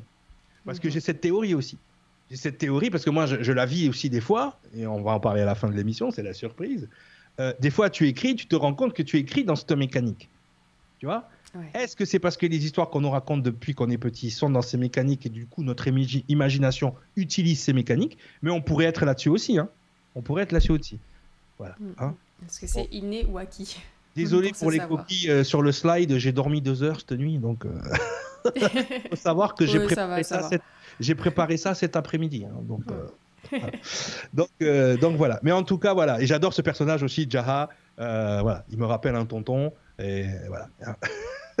Salut tonton, tonton Edouard. Alors on y va, c'est parti, on continue. C'est bientôt fini les gens, on va pouvoir respirer et parler d'autre chose. Ensuite, il y a le mont Weather. Alors le mont Weather, j'ai appelé ça l'agartha du complotisme moderne. Donc ça, en fait, le mont Weather, à l'instar de ce qu'on avait vu dans l'émission sur Stargate avec le mont Cheyenne, euh, le Cheyenne Mountain, il existe vraiment. D'accord? Faut savoir que c'est un une euh, facility en anglais. Euh, c'est un complexe militaire de la même manière que le Cheyenne Mountain dans Stargate. D'accord? Donc il faut le savoir. Je ne sais pas s'il a une porte en, en, métal comme ça, mais en tout cas il existe. Hein. vous pouvez le taper sur Internet hein, et le trouver. Donc le Mont Weather Agency Operation Center est la place présente dans The 100. Donc c'est une base militaire des États-Unis et un bunker souterrain créé dans les montagnes du Blue Ridge à l'est des États-Unis. Cet endroit a été construit pour les, euh, pour les hommes influents du pays en cas d'attaque nucléaire. Le Mont Weather est l'objectif des 100 au début de la saison 1, mais ils furent bloqués par les territoires des terriens, donc des Grounders, euh, qui justement euh, les en ont empêchés. Donc les gens qui sont dans l'espace savent qu'il y avait deux manières de se sortir de l'hiver nucléaire. Soit de monter dans les stations dans l'espace, soit d'aller dans ce qu'on appelle les bunkers militaires qui ont été construits et donc, dans ce bunker, en fait, ce qui est, quand même euh, incroyable, alors je ne sais pas si je l'ai mis dans le slide d'après, je l'ai plus trop de tête. Euh, ouais, non. Euh, dans le, le, le, bunker, en fait, on a une civilisation qui vit, elle, toujours dans les années 2000. C'est-à-dire que eux, pour le fait, ils n'ont pas bougé. Ils ont un président des États-Unis, d'accord, qui s'appelle Wallace, Dante Wallace, si je me souviens bien. Ils ont un président des États-Unis, ils ont euh, des us et des coutumes protestantes, ils font la prière avant de manger, ils sont vraiment impressionnants. Eux, en revanche, ne peuvent pas sortir ok, du Mont Weather. Ils peuvent pas en sortir. D'accord? Parce que sinon, eux, justement, ils ne supportent pas les radiations. Donc, on a les Grounders qui, eux, supportent les radiations parce qu'ils ont grandi avec et qui sont des descendants des Nightbleed, des gens qui ont le sang noir. Mais en revanche, eux, comme ils ont été dans les bunkers, ils vivent toujours, on va le voir, de la même manière que euh, ben, les anciens humains et ils ont toujours les mêmes propriétés des anciens humains. Donc voilà, vous avez euh, donc cette montagne où vous voyez euh, dans le mont Weather, donc vous avez toutes ces choses sous la terre. Donc ce n'est pas sans rappeler hein, une, légende encore pré-adamique hindouiste qui est l'Agartha, d'accord? Le peuple sous la terre. Donc vous voyez, hein, on a vraiment une projection du monde pré-adamique dans le futur avec les mêmes légendes de civilisation. Donc l'Agartha, Agarthi, Agardi ou Ashgartha est une cité du royaume ou un monde souterrain mythique sa description est apparue dans la littérature française au XIXe siècle au sein d'ouvrages romancés témoignant des légendes et des mythes hindouistes et bouddhistes. Le thème réapparaît au début du XXe siècle avec le témoignage contesté d'un universitaire aventurier ayant parcouru la Mongolie. Cette légende se lie ensuite au mythe des mondes disparus, Hyperborée, Atlantide, les murs, à partir des années 1950 et aux théories de la Terre creuse. Il a été adopté par des mouvements New Age, comme d'habitude, hein, tout, ce qu'ils peuvent récupérer, eux, ils récupèrent. L'Agartha est en général présenté comme un monde idéal, dépositaire d'une connaissance ou de pouvoir surnaturel. Agartha serait un monde souterrain où la violence n'existe pas et la paix règne partout. Effectivement, quand on, arrive au mont Weather, la première chose qui se passe, même s'ils ils- ils- ils prennent Clark en Clark, c'est la, la- la petite blondinette là que vous voyez, et lui à côté, euh, c'est son mari dans la vie. hein. Mhm. Et euh, Bellamy, j'aime bien son prénom, il s'appelle Bellamy. C'est joli, Oui, c'est joli. Hein, Salut, tu es mon bel ami, hein, c'est mignon. Donc bel ami, ils sont mariés dans la vie, ils se sont rencontrés sur le plateau et tu vois ça, ça fait bien. Donc, euh, donc voilà, donc Ah, on mais a dans la vie, dans la réalité, dans la vraie vie dans la vraie vie, mariés, ils viennent d'avoir un bébé là. Et je pense qu'elle est encore enceinte là, elle enchaîne. Trop mignon. Ils sont mignons, ils sont mignons. Bah, ils étaient, c'était des enfants quand ils ont commencé. Vrai. voilà, ils ont grandi euh, au fil des 7 ans et puis voilà, ça finit euh, en cloque quoi. En cloque. tu hein. Tu t'enlèves toute poésie, toi. ouais. Ah, pourquoi? Faut dire les choses. Un chat, c'est un chat. hein, voilà. Bon. Alors, le bunker est donc entièrement anti-radiation, mais n'est pas parfait. Il y a quelques brèches qui surviennent de temps en temps. De temps, en temps. L'installation Mont Weather est fonctionnellement intacte avec la technologie du 21e siècle. C'est ce que je vous dis. Telles que l'énergie électrique, des gaz grenades, masques à gaz, des fusils d'assaut et un hôpital assez grand pour y avoir une zone de quarantaine fonctionnelle. Il fournit ses propres produits agricoles à son propre réservoir d'eau souterrain. Donc, en revanche, non, sinon ça spoil trop l'histoire, ils sont gentils, ils sont en paix entre eux, mais ils font des saletés, hein, on va dire ça comme ça. Mhm. Ils font des saletés, on n'en dira pas plus parce qu'on va pas spoiler les gens qui n'ont pas vu la série. Voilà, Il y a juste Stéphanie qui dit le Mont Weather m'a traumatisé. Ah oui, bon, ah non, mais les gens qui ont vu le Mont Weather, ils s'en rappellent toujours. Ouais. Mais en fait, tu as une évolution de l'humanité euh, telle qu'on l'a aujourd'hui quasiment. hein, Voilà. Donc on comprend avec le peuple du Mont Weather pour les Sky Crew, donc euh, ceux du ciel, qui ne sont pas. Pourquoi euh, ils ne sont pas sensibles aux radiations comme eux qui vivent sous terre depuis 97 ans C'est parce que étant nés dans l'espace, d'accord, ils ont été exposés aux rayons cosmiques depuis leur plus jeune âge, qui sont en fait des radiations bien supérieures aux radiations euh, d'un nuage nucléaire. Donc en fait, ce qui s'est passé, c'est que les Sky Crew, les enfants qui sont nés dans la station orbitale, ils ont été bombardés de rayons cosmiques toute leur vie, ce qui fait qu'en termes de radiation, ben, les rayons cosmiques sont supérieurs aux rayons euh, du nuage nucléaire. Donc c'est pour ça que quand ils arrivent sur Terre, ils- eux, ils n'ont pas été agressés par les radiations. Alors que ceux qui vivaient sous la Terre, quand ils sortent, ben, ils crament tout de suite. Eh oui. Et voilà, voilà hein, l'explication Ils ont scientifique pas aussi. évolué biologiquement, ils sont pas adaptés. Ils ont pas pu voilà. s'adapter. Et eux, comme ils viennent des étoiles, et voilà, ça, c'est ceux qui sont, voilà, hein, ceux qui viennent des étoiles, euh, hein, les fils de Mhm. Han, euh, tu peux les appeler comme tu veux, les Anunnaki sont tombés du ciel, et c'est exactement ce qu'il en est là, d'accord? Donc, c'est intéressant, et j'ai pris cette partie du Mont Weather parce que moi aussi, elle m'a traumatisé. hein, euh, Mhm. Hein, on n'en dira pas plus. Voilà, Mais- voilà, voilà. Ah moi, j'étais triste. hein, euh, hein. D'ailleurs, ça, a- ça a traumatisé un des personnages, euh, le Mont Weather, euh, tant et si bien que pendant tout le reste de la série, il est parti en vrille, hein, le gamin. Jasper, il était plus là. Mm. Le Mont vrai. Weather l'a traumatisé. Oh, pauvre Jasper, il était cool. Mhm. Eh, tu vois, Jasper, ça, tu sais, moi j'aurais été jeune, c'était le poteau que j'aurais protégé tout le temps. Ça aurait été, Ouais. là, c'est mon Jasper. Après, il est parti en, en sucette. En fait, hein, on va pas spoiler l'histoire, mais voilà, hein, c'est des petits souvenirs de, la série. Donc voilà par rapport au Mont Weather. Donc le Mont Weather nous fait penser bien sûr aux thèses complotistes, bien évidemment. Euh, euh, et j'en ai, pris un au hasard qui est l'aéroport de Denver. Hein, euh, éruption solaire, menace chimique, attaque nucléaire ou terroriste. Dans une époque troublée, un businessman américain choisit d'offrir un abri à ceux qui ont les moyens de leur paranoïa. Et donc il y a des choses qui se font en Allemagne aussi. Et, ce qui est intéressant sur l'aéroport de, de Denver, c'est qu'on a bien évidemment cette plaque maçonnique hein, qui, euh, qui explique que en dessous euh, de cette plaque, il y a une capsule. Voilà, euh, qui contient des messages à la mémoire du Colorado avec des dates euh, un peu bizarres. Donc euh, voilà, on est dans les thèses complotistes, mais que la série aussi n'hésite pas à utiliser, parce qu'on revient encore aux, mythes et légendes, mais que, encore une fois, dans les mythes et légendes, chaque fois qu'il y a eu un cataclysme, il y a eu des survivants. C'est-à-dire que dans le film de Ridley Scott, d'ailleurs, L'Arche de Noé, Noé, avec Russell Crowe, qui joue le rôle de Noé, qui, qui, est très très bien symbolisé, en fait, et d'ailleurs, les, anges déchus sont très bien symbolisés aussi dans le film de Ridley Scott. Ce sont des, hommes de pierre parce que l'énergie a mmh. été déchue de, ce voilà. Et on se rend compte que effectivement, on a donc Noé qui continue euh, de vivre avec ses enfants, mais il y a aussi la lignée de Tubal-Caïn qui survit. Donc ils ont toujours des moyens de survivre. Et c'est pour ça que souvent les complotistes, bon, on va, on va attaquer les, grands, euh, les grands de ce monde euh, et, ce genre de choses-là, parce qu'effectivement, on est dans... On est toujours dans cette idée que les grands de ce monde sont des préadamiques. C'est des reptiliens, c'est des préadamiques, ils ont toujours des noms un peu bizarres. Et, euh, et effectivement, on est dans cette idée-là. Et justement, on est aussi dans l'idée qu'ils savent comment survivre au cataclysme.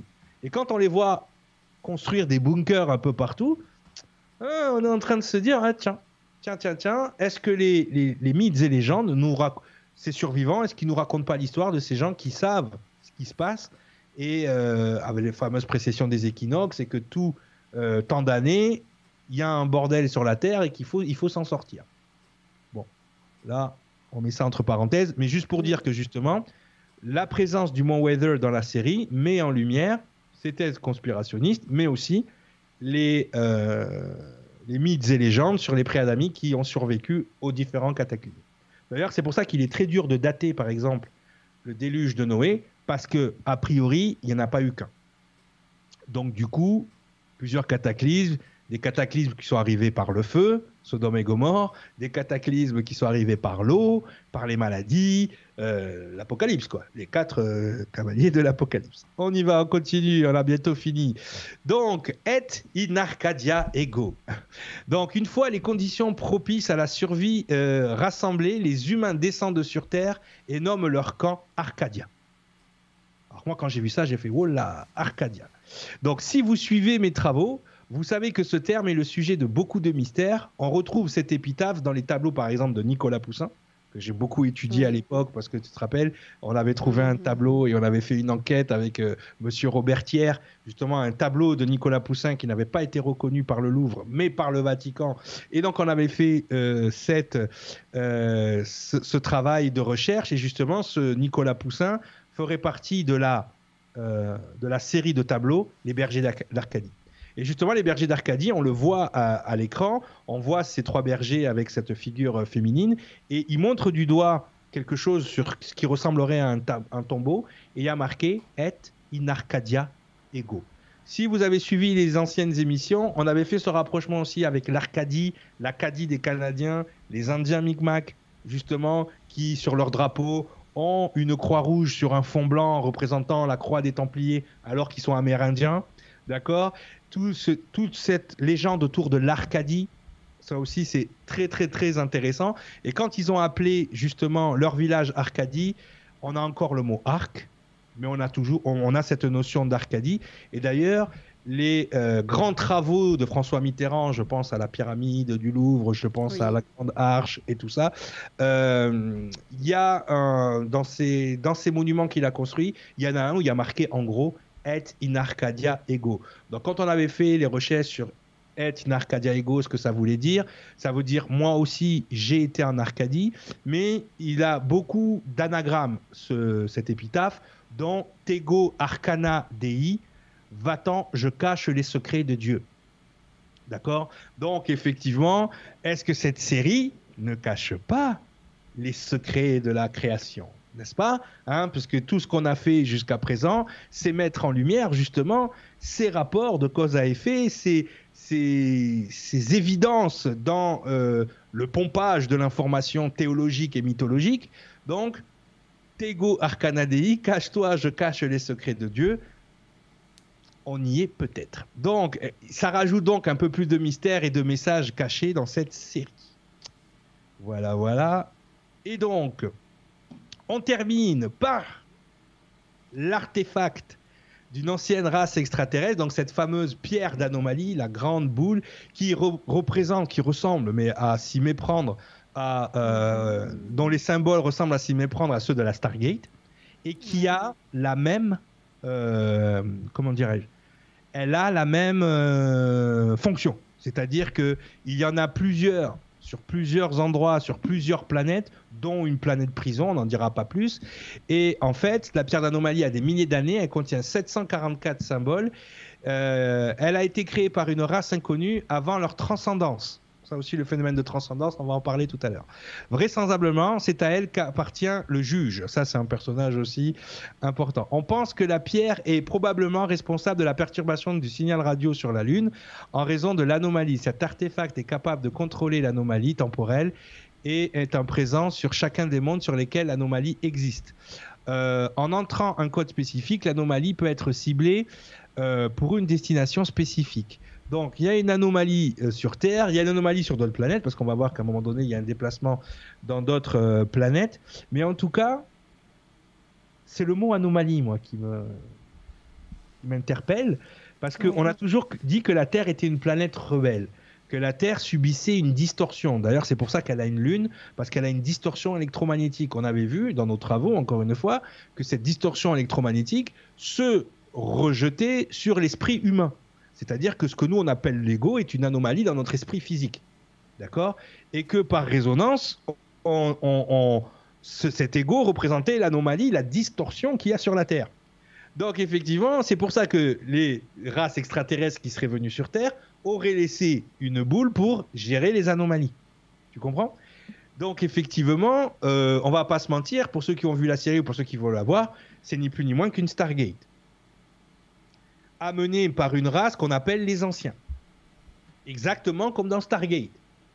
Et ces anciens ont ascensionné. C'est ce qu'on appelle la transcendance. Donc dans la série, et on va terminer là-dessus, la transcendance est un concept introduit dans la saison 7. Lorsqu'un être transcende, euh, ils évoluent pour devenir une partie d'une conscience universelle existant en tant qu'énergie au-delà de leur forme mortelle d'origine. Hein, c'est ce qu'on voit sur le côté.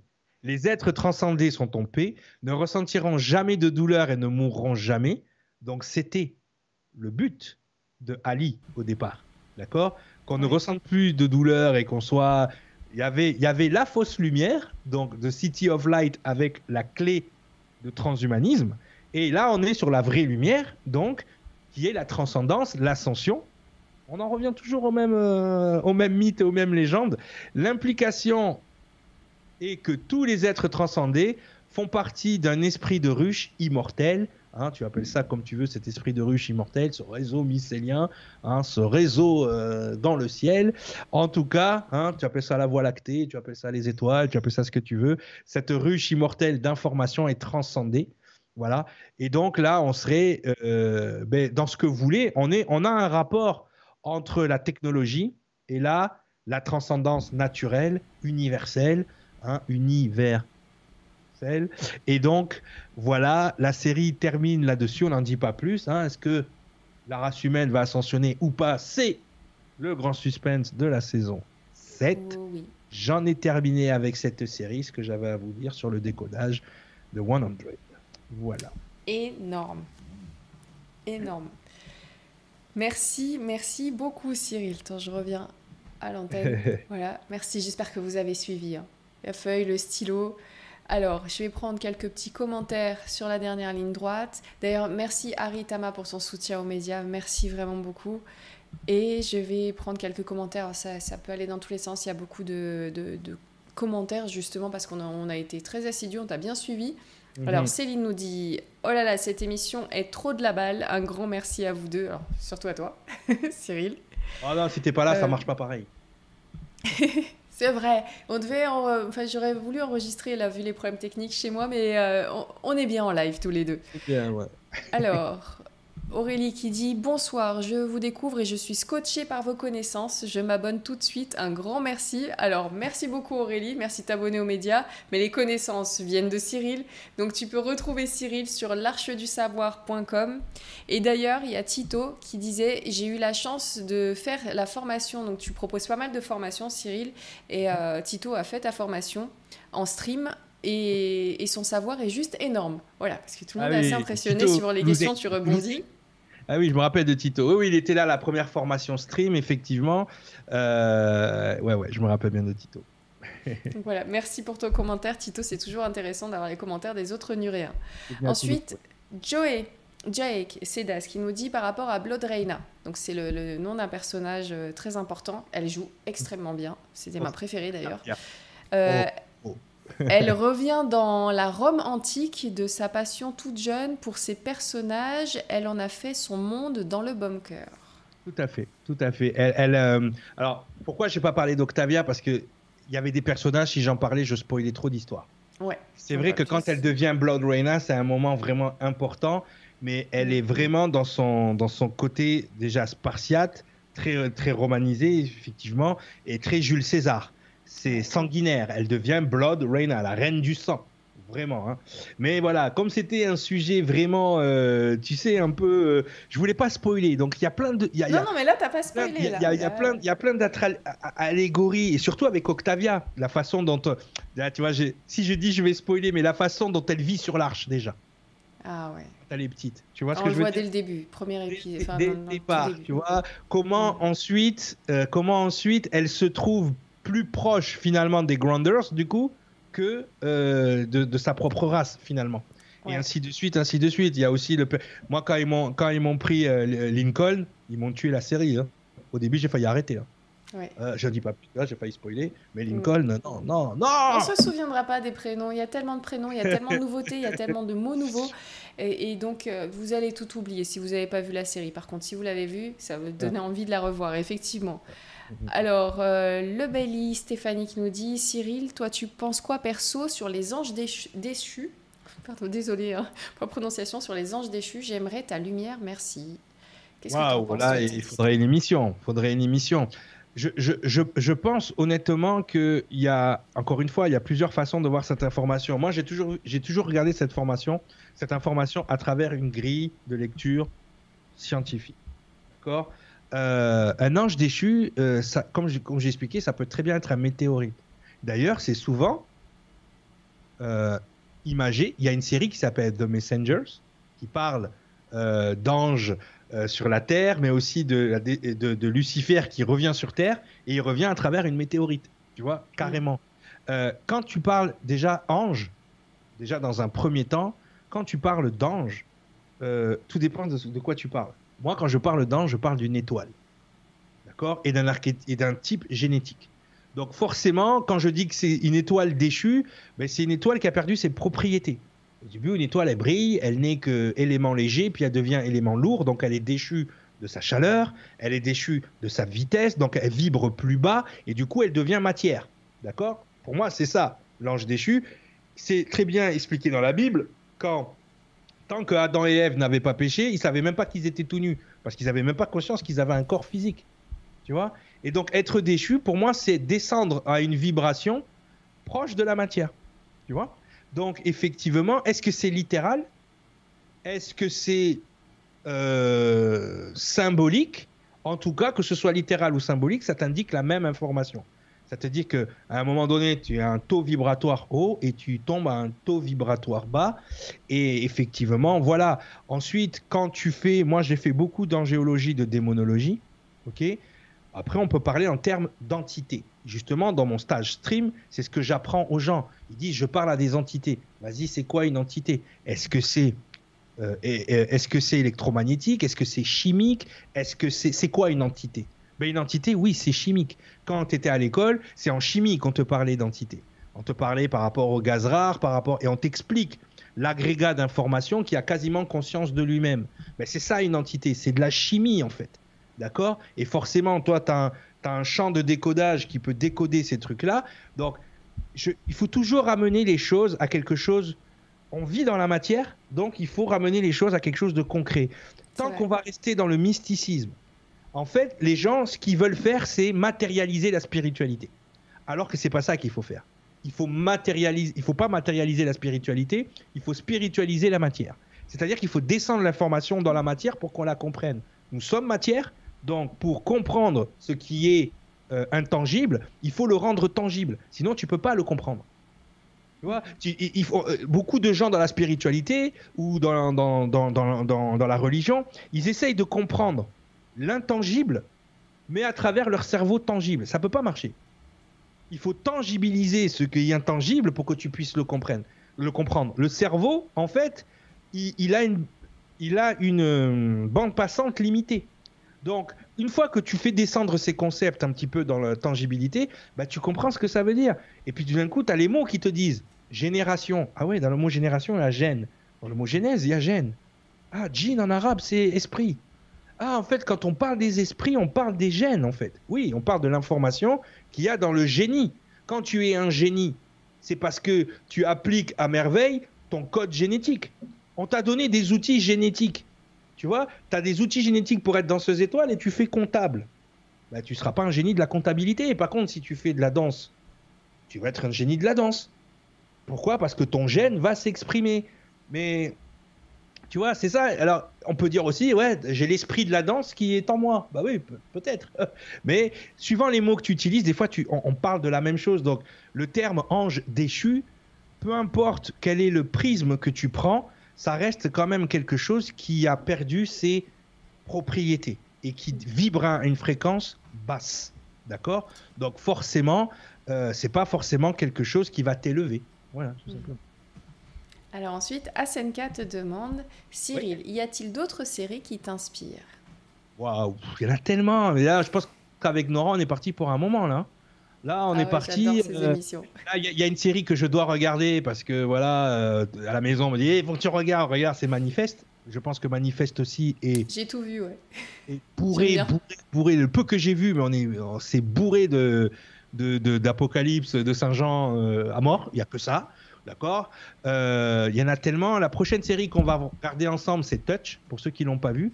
Parce que justement, Touch, elle vient taper dans mes travaux en numérologie. C'est-à-dire tout ce que j'ai fait en résonance numérique, tout ce que j'ai fait en résonance numérique et dans la série. Hein? Et puis rappelez-vous que sur l'Arche, il reste 318 personnes. Rappelez-vous de ça dans 100, il reste 318 personnes sur l'arche. Rappelez-vous de ce nombre 318 pour la prochaine émission. Ok? Je dis ça, je dis rien. Euh, alors, autre, autre question. Donc. Euh, alors, tiens, il y a Ryan qui dit Merci Cyril, je te voyais plus sur Nurea TV, je me faisais du souci. Encore merci. T'inquiète, je suis occupé. Tu vas voir pourquoi je suis occupé tout à l'heure. merci beaucoup, Ryan. Alors, le, le Bailey Stéphanie qui dit Cyril, toi tu penses quoi perso sur les anges déchus? Je l'ai pris tout à l'heure, donc voilà, tu l'avais réécrit deux fois. Il y a Enki qui te demande la série de science-fiction, enfin qui te dit série de science-fiction addictive, plus de 150 épisodes, j'ai adoré. Moi qui ai du mal à poursuivre une série, c'est dire comme elle est géniale. Merci Nora et Cyril. Donc, petit message de Enki. Ensuite, on a Joyce. En fait, cette série, Les 100, euh, est, est, à peu près dans la même veine que le Da Vinci Code en termes de, en termes de dos cachés, de documents cachés. Oui, après, Da Vinci Code, c'est voulu. Dan Brown est un initié à ce genre de choses.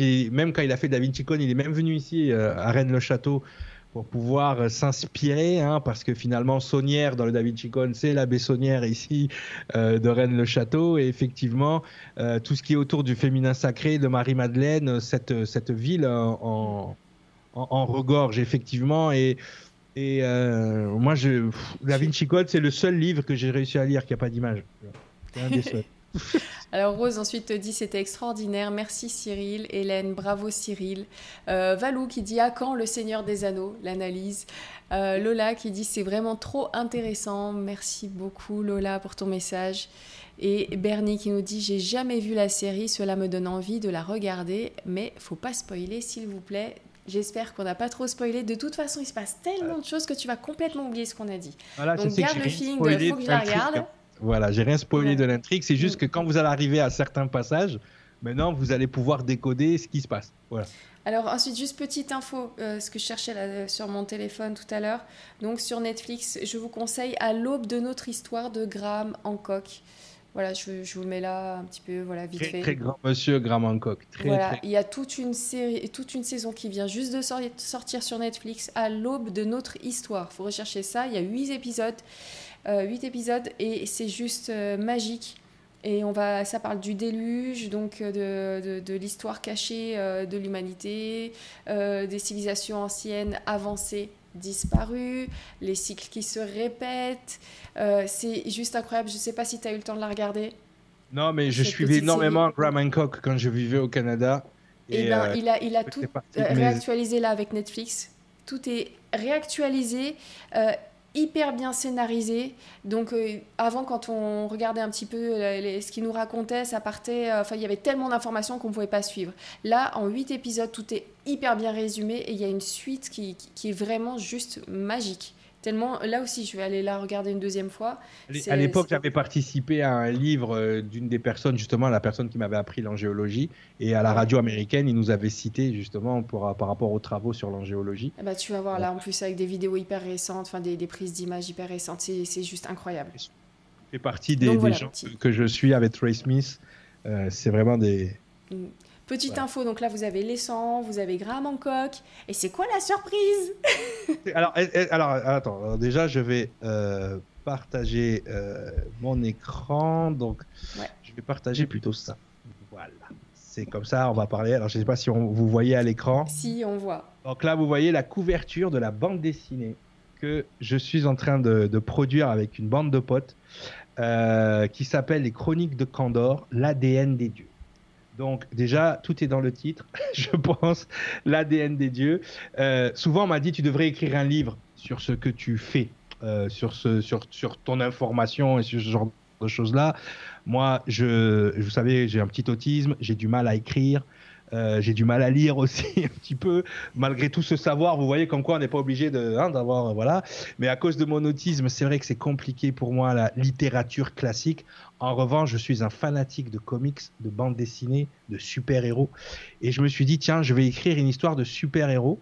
Mais dans cette histoire, en fait, je vais y intégrer mon savoir. Et les super-héros, en fait, qui sont, que vous avez à l'écran, euh, en gros, je vous fais le pitch euh, assez rapidement. Euh, une archéologue, en fait, euh, qui est ma maman dans le, dans comics, euh, cherche la 16e table de Thoth. Alors, comme pour ceux qui connaissent les tablettes de Thoth, il y en a 15 tablettes, et a priori, il y a une 16e. Quand elle trouve cette table de Thoth, elle est embarquée dans la Manti, qui est la dimension des dieux, dans, dans les tablettes de Thoth, et Thoth lui dit Tu portes en toi ma semence, et, euh, euh, je te donne cette amulette et quand tu vas te, réveiller, euh, tu devras garder cette amulette précieusement parce que tu devras me la donner quand je vais me réincarner dans ton fils, en gros. Et en fait, ce qui se passe, c'est que dans ce comics, en fait, je mets en parallèle justement les divinités préadamiques je mets en parallèle le fait que effectivement à un moment donné la création ou le créateur, il s'appelle le primordial dans, le comics, décide de faire sa propre création, c'est-à-dire l'être humain. Euh, à ce moment-là, sur la Terre, il y a beaucoup de généticiens que les hominidés appellent des dieux, mais qu'en fait sont juste des généticiens qui sont là pour créer la création parfaite. Donc les anciens dieux, quand ils voient arriver euh, le nouveau, la nouvelle espèce, il y a une partie qui est contre et il y a une partie qui est inquiet parce que justement, le primordial demande aux divinités, donc aux généticiens, de s'en aller et de laisser l'être humain évoluer tout seul. Donc, il y a une partie de Dieu bienveillant qui insémine une lignée en particulier avec leur ADN.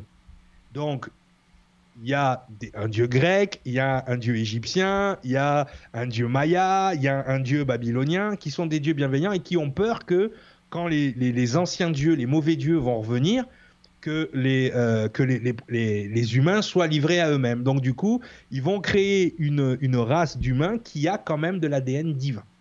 Donc j'en dis pas plus parce qu'il faut pas tout spoiler. Mm. Et donc du coup, il y a un phénomène qui s'appelle la grande activation qui, arrive à un moment donné, et nos personnages donc se révèlent avec euh, leur pouvoir. Et en fait, j'ai intégré, si tu veux, dans l'histoire, j'ai intégré euh, effectivement ben, tout le savoir, tout ce qu'on met dans nos émissions, ça fait partie de l'histoire. Donc il va y avoir de l'angéologie, il va y avoir euh, justement les rapports avec les anciens dieux, les, dieux bienveillants, les dieux malveillants. Et donc euh, voilà, donc la société d'édition Cité Or. Donc là vous avez quelques, quelques petites illustrations, quelques petites... Alors on a plusieurs styles dans le comics. On a du, du, du, du dessin photoréaliste et de la peinture. Hein, c'est Ismaël qui, qui fait quasiment de la peinture, hein, on dirait des, photos. Ça, pour ceux qui connaissent le monde de la bande dessinée, ça fait penser un peu à ce que fait Alex Ross, qui est un dessinateur euh, de comics qui justement lui fait des peintures euh, ultra réalistes. Voilà, donc là vous avez tous les, là vous avez les dessinateurs, les coloristes. Voilà, vous m'avez moi en haut à droite en tant qu'auteur. Hein, là, c'est tous mes potes Nasser, Ismaël, Charlie et Melvin. Euh, donc là, voilà. Et, et on a un petit spin-off, justement. Parce que on, voulait faire, en fait, on voulait faire une espèce de trailer, mais comme on n'a pas de trailer vidéo, on voulait faire un, trailer euh, comics, si tu veux, vu euh, de la perspective euh, d'une jeune demoiselle, en fait, qui elle a un blog sur Internet. Donc, elle s'appelle Nora. Toute ressemblance avec une personne connue et fort, euh, totalement fortuite. Donc, Nora est une jeune reporter passionnée d'ufologie et d'anciennes civilisations. Elle anime avec son conjoint la chaîne New Era TV, rien à voir avec Nurea, hein Rien à voir. Où elle dissèque le monde des mystères et du paranormal. Elle suit depuis son plus jeune âge les travaux de l'éminente archéologue Teresa Morphea Hein, donc euh, la maman du personnage, récemment décédée. Elle sait que son fils, Cyril, a repris le flambeau de sa défunte mère et qu'il serait, d'après une source anonyme, sur le point de retrouver la 16e table d'émeraude du dieu Thoth. Et là, vous avez donc, hein, donc euh, un studio, donc voilà, on la voit en train d'enquêter, hein, on la voit, euh, voilà, donc il y, a beaucoup d'ellipses. Voilà, on voit ce personnage qui, en fait, dans ce spin-off, ce qu'on appelle un sneak peek, euh, on voit les, grandes, euh, les grandes lignes de notre histoire à nous, mais vues euh, du regard de la petite blogueuse. Tu vois, elle est là et, on le voit, elle, de ses yeux à elle, parce qu'elle aussi, elle a, elle a un gène spécial, elle est capable de, Elle a des visions de ce que nous on fait. Donc du coup, elle suit, déjà, elle nous suivait en tant qu'être humain parce qu'on était des archéologues renommés et tout, mais là, elle se retrouve donc à nous suivre donc jusqu'à Athènes, jusqu'au mont Olympe, et là, elle se retrouve devant quelque chose d'extraordinaire. C'est donc l'apparition euh, de nos pouvoirs et une scène, voilà. Euh, très euh, super héroïque, hein, comment, on va le dire. Donc voilà, donc euh, Nora, tu fais partie intégrante hein, de, de, mon projet bande dessinée. Nurea est, souvent cité justement parce que on voulait avoir un regard aussi de chercheur de vérité dans le comics. Donc forcément, tu vas intégrer, euh, tu vas intégrer l'histoire souvent parce que que ce soit la police et tout, du coup, ils vont commencer à te poser des questions. Enfin, il y a toute une intrigue autour de ça. Et tu auras aussi. Merci.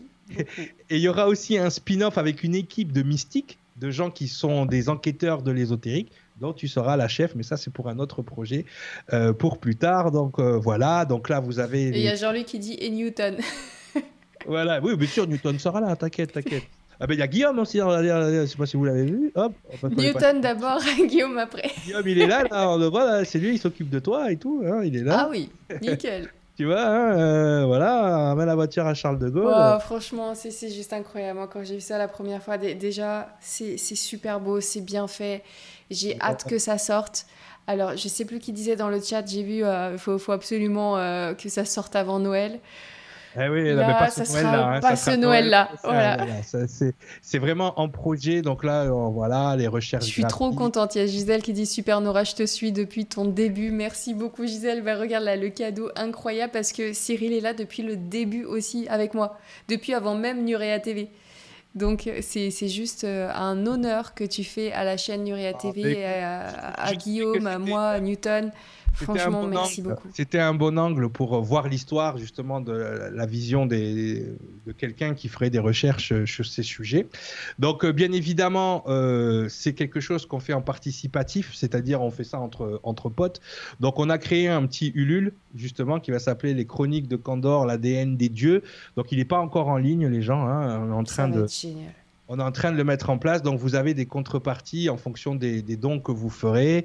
Vous avez des dédicaces, vous avez des, prints, vous avez pour les gens qui, aiment ça. On sera le 26 et le 27 novembre au TGS de Toulouse, euh, justement pour présenter le comics. Et aussi parce que je suis rédacteur en chef du site francophone de Superman, planetsuperman.fr. Donc, on aura un stand Planète Superman et justement un stand pour les chroniques de Candor. Donc voilà, très rapidement, vous allez avoir un Ulule qui sera en ligne, je pense, d'ici la fin de la semaine. Là, il est en cours d'étude justement de l'équipe de Ulule euh, pour pouvoir justement ben voilà hein, euh, euh, rémunérer les, dessinateurs rémunérer parce que voilà comme vous pouvez le constater c'est très quali les dessinateurs qui travaillent avec moi vous allez à Cultura je pense à Christian Favrel par exemple qui est un gros coloriste et, et tout ça donc donc voilà alors, et puis en plus, euh, comme c'est toi qui écris tout ça, on est persuadé donc qu'on aura beaucoup de liens avec ce que tu partages comme information à gauche et à droite, et certainement qu'on va moins saigner du nez quand ça va passer par une BD. Ah mais, mais, en fait, j'en suis arrivé là parce que euh, des fois, je me dis, bon, j'explique les choses, j'essaye de les vulgariser au maximum, et j'ai dit la prochaine étape, c'est un dessin animé ou une bande dessinée, tu vois. C'était, c'était le but parce que ça va, ça peut initier aussi les, les ados. Euh, il y a du sous-texte. On explique le sous-texte. Il y a des produits aussi pour les enfants qui vont sortir pour expliquer la mythologie égyptienne, grecque pour les enfants. On a Christian qui dessine, euh, qui va prendre nos personnages, qui va les rendre un peu plus enfantins. Et on va aussi euh, faire des fascicules euh, pour les enfants, pour leur apprendre la mythologie, ce genre de choses, tu vois, pour qu'ils aient un petit background qui soit en dehors de l'école, mais qui, reste pédagogique et, euh, et, éducatif. Et donc le comics, euh, la bande dessinée aura aussi cette, ce signe-là.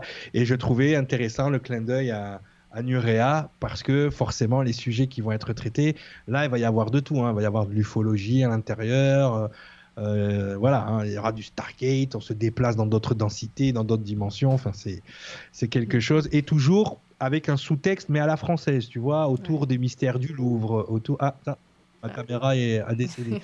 euh, je sais pas pourquoi elle fait ça. Désolé. pas de souci. Il y a Lorraine qui dit Je suis sous le charme, ça doit être un boulot de malade. Félicitations. Je te dis pas là, là ça fait euh, une semaine ou deux parce qu'on doit être prêt pour le TGS euh, que je pense qu'on dort 2-3 jours par nuit. Je pense à, à, June, mon, mon assistant. Euh, c'est plus qu'un assistant maintenant, hein, c'est mon bras droit. Hein, je veux dire, le gars, il est, il est, là tout le temps, il dort pas. En plus, il, il m'aide aussi à gérer le site super, euh, planète superman.fr. Donc, il, il, a un, un, boulot colossal. J'ai mes rédacteurs, j'ai mes coordinateurs qui sont au taquet. On est une sacrée équipe. On fait un travail de fou et on s'amuse. Mais le pire, c'est qu'on s'éclate. On s'amuse vraiment à faire ce qu'on fait. Donc voilà. Euh, euh, les chroniques. Eh ben, Merci. Les... Euh, alors, les Nuréens, vous pouvez aller sur le site donc, de Cyril qui est en dessous de la vidéo. Je suppose que par la newsletter via ton site, on pourra avoir les différentes actualités. Ensuite, pour, euh, pour le Ulule, dès qu'on sera informé, tu nous envoies le lien, on partagera ça sur les réseaux sociaux pour donner un coup de main. Et franchement, là, c'est juste génial de pouvoir voir le travail, déjà, l'ébauche du travail, qui n'est même pas une ébauche. Pour moi, c'est produit fini, imprimez-le. Touchez plus à rien, les gars, c'est très bien. Et le, le petit spin-off là que, vous voyez de, Nora là, le petit trailer, vous l'avez euh, gratuitement, vous l'aurez gratuitement sur le Ulule, vous, pouvez le, feuilleter et il sera en lien sur tous nos, supports, donc euh, vous pourrez lire euh, les premières aventures de Nora dans dans le comics, mais elle va réapparaître souvent dans l'histoire justement parce que euh, euh, elle va nous apporter des informations par son don aussi. Donc ça c'est Merci beaucoup Marie d'avoir partagé l'arche du savoir.com. D'ailleurs on me disait et les modérateurs et les nuréens et mais mets tout le monde dans le dans, ah non, non, mais en plus en plus alors si il y a, y a dans le dans les contreparties justement avec les dons vous pouvez avoir votre personnage dans le comics. C'est-à-dire que. Euh, Mais non. ah si si, vous là dans les contreparties, vous choisissez, je sais plus à, combien c'est, et euh, vous avez votre personnage. Euh, on vous remercie de votre don en vous faisant apparaître dans le comics. Oui oui, tout à fait. Mais déjà, la, plupart des gens qui sont là, c'est que des potes à moi. Tous, absolument tous les gens qui sont là, c'est des potes à moi. Eh, mais c'est une chance incroyable, ça. C'est, mais c'est, trop le kiff de pouvoir se dire qu'on, peut être dans un, dans un comic. Oui. mais le truc, déjà, moi, j'avais les larmes aux yeux quand tu m'as montré la, première page, la ah, couverture. je, te jure, je te l'ai dit, je vais me l'imprimer et je vais me le mettre en format A3. Je l'ai dit à Nasser. J'ai dit à Nasser, j'ai dit, j'ai senti que Nora était émue. Nasser, ah, c'est qui te dessine. Et, euh, et lui, je l'appelle l'imprimante, je l'appelle Epson. Je lui donne une idée. Le lendemain, j'ai trois planches dessinées, euh, euh plancher. Le gars, il est, il est impressionnant, il a un talent de fou. Et c'est pas son métier. Vous imaginez la qualité qu'il fait. Lui, il travaille dans la pub en fait, mais il a. Mais c'est un génie là-dedans quand tu parlais de voilà, il, c'est un génie du dessin. et donc ça veut dire que n'importe quel nuréen qui va sur le Ulule. Suivant le montant que vous allez mettre à ce moment-là, vous, vous, êtes en train de terminer de mettre en place le Ulule. Euh, il pourra donc euh, certainement envoyer sa photo et se retrouver dessiné dans la BD. J'ai bien compris. C'est tout à fait ça. Oh putain. Tout à fait ça. pardon, excusez-moi pour les gros mots. Il y a Bernie qui dit ce site est inaccessible. En fait, euh, soit vous êtes trop nombreux, soit c'est en travail. C'est encore en travaux. ça n'a pas, été fini là. Je vous le montre parce que moi j'y ai ah. accès euh, parce que voilà, je suis euh, chef du projet.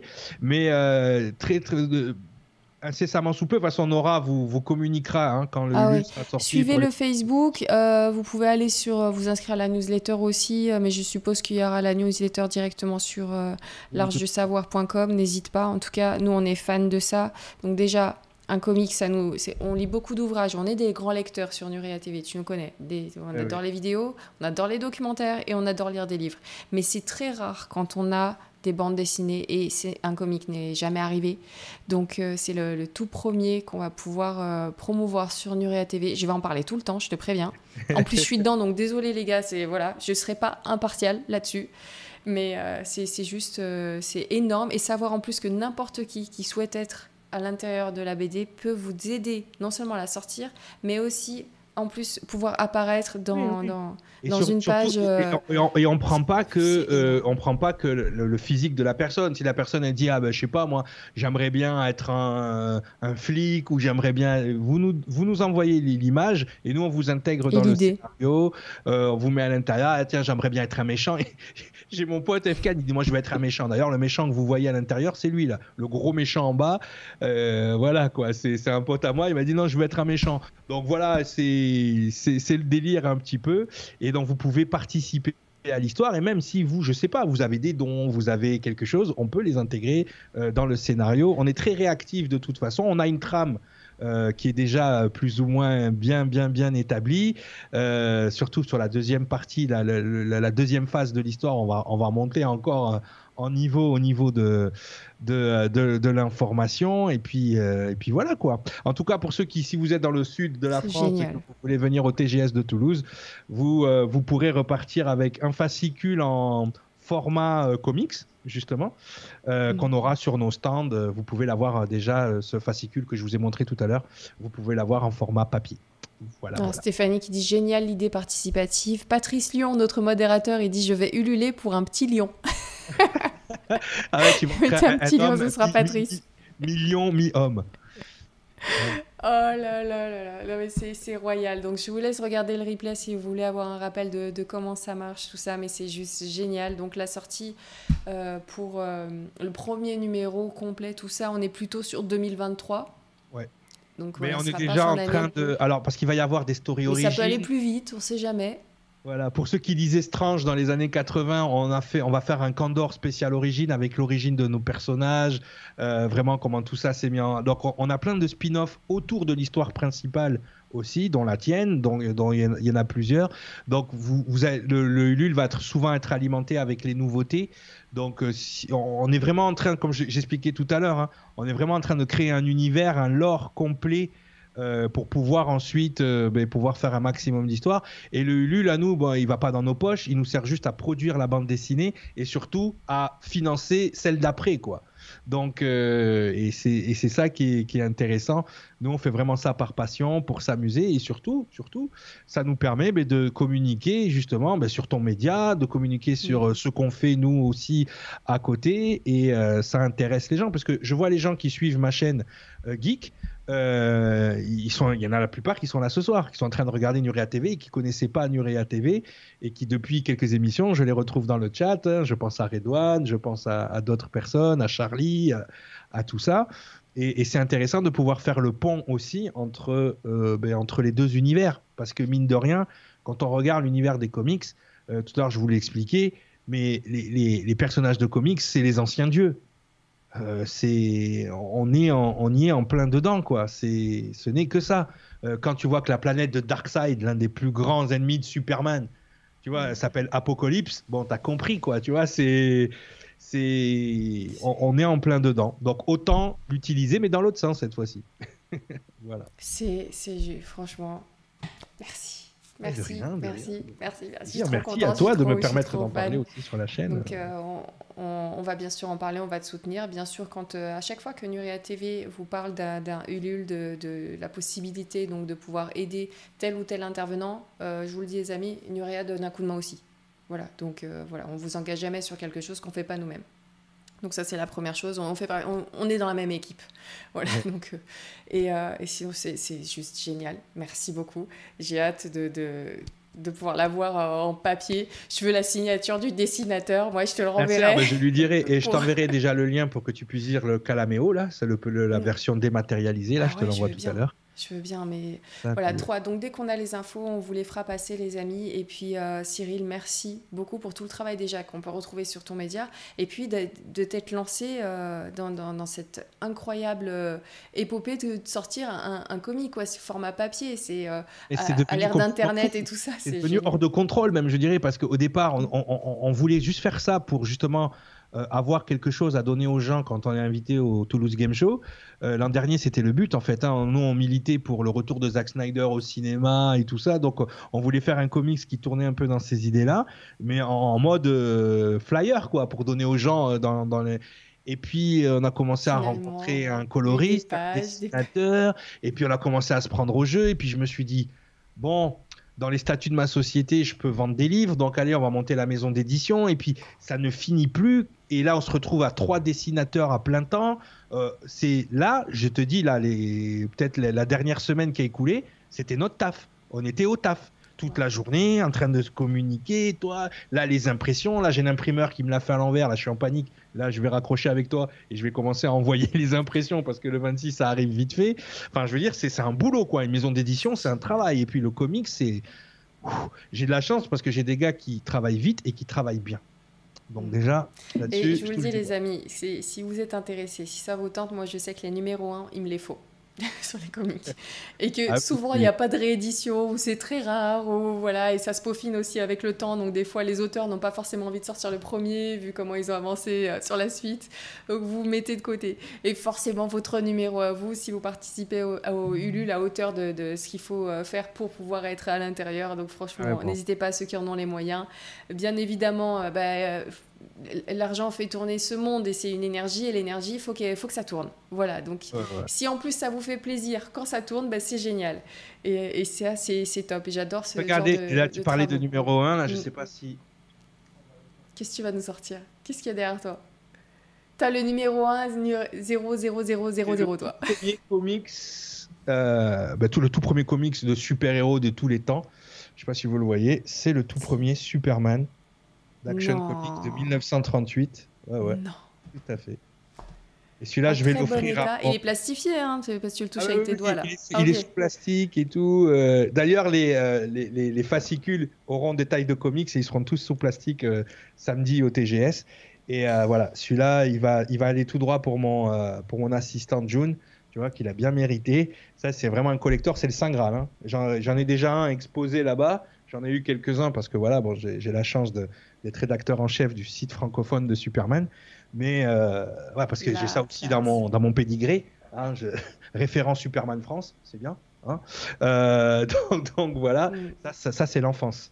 Mais en tout cas, oui, c'est c'est euh, c'est quelque chose. Les numéros 1, il y a toujours un côté mystique un petit peu dans le. C'est ça. Et Sako qui dit oui, les numéros 1, first print, c'est le top. Première impression, c'est le top, effectivement. Joyce qui vous dit, vous, vous avez un énorme talent, les mecs. Ah ben oui, les gars, c'est des, des, tueurs à gages, hein, les dessinateurs. Euh, là, on vous voyez comment ils fabriquent déjà leur storyboard, hein, comme dans un film. Hein. Là, vous avez les storyboards à l'écran, de comment d'abord ils font le travail visuel sur comment ils veulent que la scène euh, ait lieu. C'est c'est vraiment impressionnant. Et puis les planches, elles se travaillent pas n'importe comment. Là, c'est les recherches visuelles. Ismaël, avant de faire le personnage. Attends, j'arrive, j'arrive. Tu, tu faisais un partage d'écran là Ouais, ouais. Ah, pardon, tu ne ah, voyais pas. Bah euh, Ismaël, si tu veux, tu vois, il, sculpte le personnage avant de le dessiner, quoi. Mais non. Ah oui, oui, pour avoir la 3D, tu vois. Et ensuite, euh, voilà, ils font du boulot. Tu as, les storyboards. Donc, d'ailleurs, tu vois, d'un côté, on a le scénario, la planche avec le scénario. La planche avec le scénario devient le storyboard. Et après, le storyboard devient la planche. Tu vois, ah, je voudrais une euh, signature toute l'équipe, en fait, sur le mien. Ah ouais, non, mais c'est des, des, des, tueurs, quoi, quand on Vous voit pouvez le... prévoir une petite page vide ou un truc quelque oui, ça part. sera prévu, mais à la fin, qu'on puisse avoir les- les signatures dedans. Tu vois, là, t'as le temple d'Abydos en Égypte refait à l'échelle et à l'identique. Je veux dire, faut être taré dans sa tête. Ismaël est fou. Il a refait, mais, mais même les lumières, tout. hein. Mais c'est pas vrai. Ah oui, c'est du travail sur photo et après il repeint la photo. Il a, il a peint. Et, euh, et ensuite, là, là, t'as le Père Lachaise aussi. Là, c'est le cimetière du Père Lachaise à côté avec le, personnage principal qui va sur la tombe de sa maman. Euh, c'est voilà, là, c'est l'Amanti, le, royaume des dieux, avec le dieu Thoth qui s'adresse à, la maman du personnage euh, au début. C'est colossal le boulot qu'ils font. Là, voilà, là, c'est Nora en, en croquis noir et blanc. Ça aussi, les noirs et blancs, ça coûte cher après. hein. C'est- Quand tu as, le, quand t'as le- la version noir et blanc du truc, généralement, hein, ça, ça vaut du prix, voilà. Voilà, là, c'est les, les recherches. Alors là, par exemple, mon personnage, pour ceux qui connaissent un peu le monde du bodybuilding, c'est euh, Roger Snipes, le bodybuilder. Et justement, en déconnant avec lui sur euh, Instagram, et ben, on s'est retrouvé à le dessiner. Et puis, il nous partage sur Instagram et tout. Il est super gentil. Et, euh, et donc, voilà. génial. Ça, c'est Redouane qui est souvent dans le chat. Il a son propre personnage aussi, là. Le, le- le grand dieu sumérien au-dessus. Là, en, en bas, on a un dieu maya, Quetzal. Et, euh, et voilà, quoi. Oh là là, il y a Jean-Charles qui, vous dit Oula, c'est du haut niveau là. Ah, ben oui, oui, oui. On fait- dit travail de malade. Daniel Saint-Taf de fou. Ah oui, hein, on, peut, on, on peut les applaudir. C'est. Franchement, ouais. Et ouais, ouais, on énorme. peut les applaudir. Et oui, c'est. c'est- Ah, mais ça met les larmes aux yeux quand on voit la, la passion des gens, quand on, on- quand on sait à quel point tu aimes les comics. Tu as, tu as, tu as fait une chaîne dessus. Mm. Tu, tu aimes tout ce qui est euh, justement mystère, révélation des choses. Et tu réunis les deux. Tu tombes sur des gens qui sont juste incroyables, qui, qui ont des, des qualités de dingue euh, et, et un talent de, de folie. Et vous vous réunissez, vous créez tout ça. Et, et en plus, on peut. J'hallucine sur le fait qu'on puisse participer. Je te jure que si on m'avait dit ça avant, que ça pouvait Mais C'est le exister, ce principe genre du participatif, en fait. C'est quelque chose qui se fait souvent dans le monde indépendant, justement, pour que Mm. les gens se sentent investis aussi. Tu vois, ils nous aident à, à produire quelque chose. Il y a, il y a un petit Oui, mais nous, on a aidé des intervenants sur des documentaires, tout ça. On a l'habitude d'avoir peut-être un petit nom à la fin sur le générique. Oui, mais, c'est là, carrément dessiné, c'est-à-dire que le manifeste, dessinateur, Ismaël, prend le temps de Oui. dessiner chaque personne. Putain, Mais. En fait, on manifeste dans la matière euh, l'aide euh, monétaire euh, de l'énergie qu'ils nous donnent. C'est normal. Il y a un petit bout d'eux dans le comics aussi, tu vois. Donc c'est normal qu'ils apparaissent. Tu vois, c'est la, c'est la moindre des choses. Et puis surtout que l'histoire est cool, quoi. Donc c'est bien aussi d'être dans une histoire qui est cool. tu vois, c'est, c'est. Bah, moi, j'ai la chance d'y être déjà. Je vais participer pour Newton. Je vais faire le choix pour Newton. Ah oui, il n'y a pas de souci pour les chats. Il n'y a pas de problème. ah ouais. Il a pas de problème. Mais, mais c'est, ce qui- alors je sais pas. Si, Juste, vous me le mettez à côté sur une chaise dans un coin, en, en figuration dans un truc. je sais pas je- si je, je peux faire un zoom. Voilà. Alors attends, ouais, je peux faire un zoom. Mais regarde derrière Attends, toi. attends, j'arrive, j'arrive. Voilà, je te mets en plein écran, vas-y. Regarde derrière toi, il y a une photo, regarde le détail, il y a une photo de Mulder Ouais. et Scully. Mais oui, c'est l'affiche qu'on a. T'as vu ou pas? euh, T'as- Est-ce que le- tu as dans vu le détail ou pas? Énorme. Nasser, Nasser, c'est un psychopathe. Il a imprimé, il a regardé ton studio, il a imprimé dans sa tête et c'est devenu un Ah. dessin. Bah oui, parce qu'on voit la cheminée, on voit le, le fond, on voit tout. Même sur notre table, c'est en bureau, c'est en bazar comme ça, sauf qu'il y a les ordinateurs, l'iMac, tout ça, voilà, qu'il n'y a pas là dans le, dans le truc les normal. Fantômes et tout, hein, tout est Les là. tableaux et tout. Waouh. Comme s'il était chez toi, t'as vu Et ouais, et ouais, et ouais. Voilà, voilà. Ah oui, il y, a- il y a Chico qui dit ça y est, Nora n'a plus les pieds sur terre. Ah non, là, les amis, en fait, il faut savoir que là, donc l'émission est terminée, hein, on a fait le tour. Là, je fais du rap de, de- je kiffe. Ah bah écoute, hein. Faut le dire au revoir. on est- Et puis à fait, chaque fois qu'on reste, bah, Cyril nous montre des trucs parce en plus. Parce que moi j'aime bien, tu sais, les, euh, tu vois par exemple le- dans les films de Zack Snyder, il y a eu le film Man of Steel avec Superman et euh, Batman contre Superman. Ça, le film commence par les mêmes événements qu'il y avait dans Superman, mais vu du, du- d'un, autre regard, vu de Bruce Wayne. Comment Bruce Wayne il a, il a vu et senti les événements, tu vois? Mm. Et ben, je me suis dit tiens, il faudrait que pour faire la promo du, du comics, qu'on ait une vision différente, un angle différent, tu vois, c'est en cinéma, voilà. Et on est un contre-champ du truc, tu vois? Et le contre-champ, je me suis dit, mais il faudrait que ce soit un- un- un- quelqu'un, dans ma tête, j'ai dit reporter du mystère. Je dis, mais il faut que je fasse Nora. Ça a été instantané. Et boum, Trop bien. Il y a Benjamin qui dit J'ai hâte de voir le financement démarrer pour le faire toujours et y prendre ma part. Voilà. Ah ben, allez, merci. euh, allez, on se rejoint. Allez, les Nuréens, on va, on va un truc. Vous n'aurez pas le temps, vous n'aurez pas assez de numéros pour tous nous mettre. Tu verras. on va- Ça donnera envie à tout On le a monde. prévu, il y a, il y a de quoi. hein. Il y a de quoi. Y Il y a de quoi? Bon, alors ça va. De quoi. C'est énorme. J'ai une question de Joyce qui vous demande, donc petite question Cyril, avez-vous tous fait une école d'art ou êtes-vous tous autodidactes? Merci. Alors la plupart, deux. alors la plupart sont autodidactes de ce que je me souviens. Je veux pas dire de bêtises. Par contre, on a un prof de bande dessinée qui est Christian Favrel. D'ailleurs, je vous invite à aller à Cultura et de prendre un- une bande dessinée au hasard. Vous allez voir colorisation, Christian Favrel. C'est, c'est, c'est, alors, il est, c'est un monsieur qui est très humble, un monsieur. À peine plus vieux que moi, mais euh, c'est quelqu'un qui est très humble, mais il se rend pas compte à quel point c'est une star du, de la bande dessinée, tu vois. Et déjà, moi, c'est un honneur de l'avoir avec nous et surtout de sa simplicité, de sa gentillesse. Il se déplace, il sera là samedi à notre stand et tout avec nous. Il croit beaucoup au projet. C'est lui qui nous a donné l'idée du Ulule. C'est lui qui nous a appliqué. Il est, prof dans des écoles hein, de bande dessinée. Euh, D'ailleurs, on va faire participer certainement l'école de Condé, euh, à côté de Marseille, je crois, euh, justement pour voilà pour faire travailler des jeunes, des jeunes créateurs et tout. Donc on fait, on fait voilà, on, fait.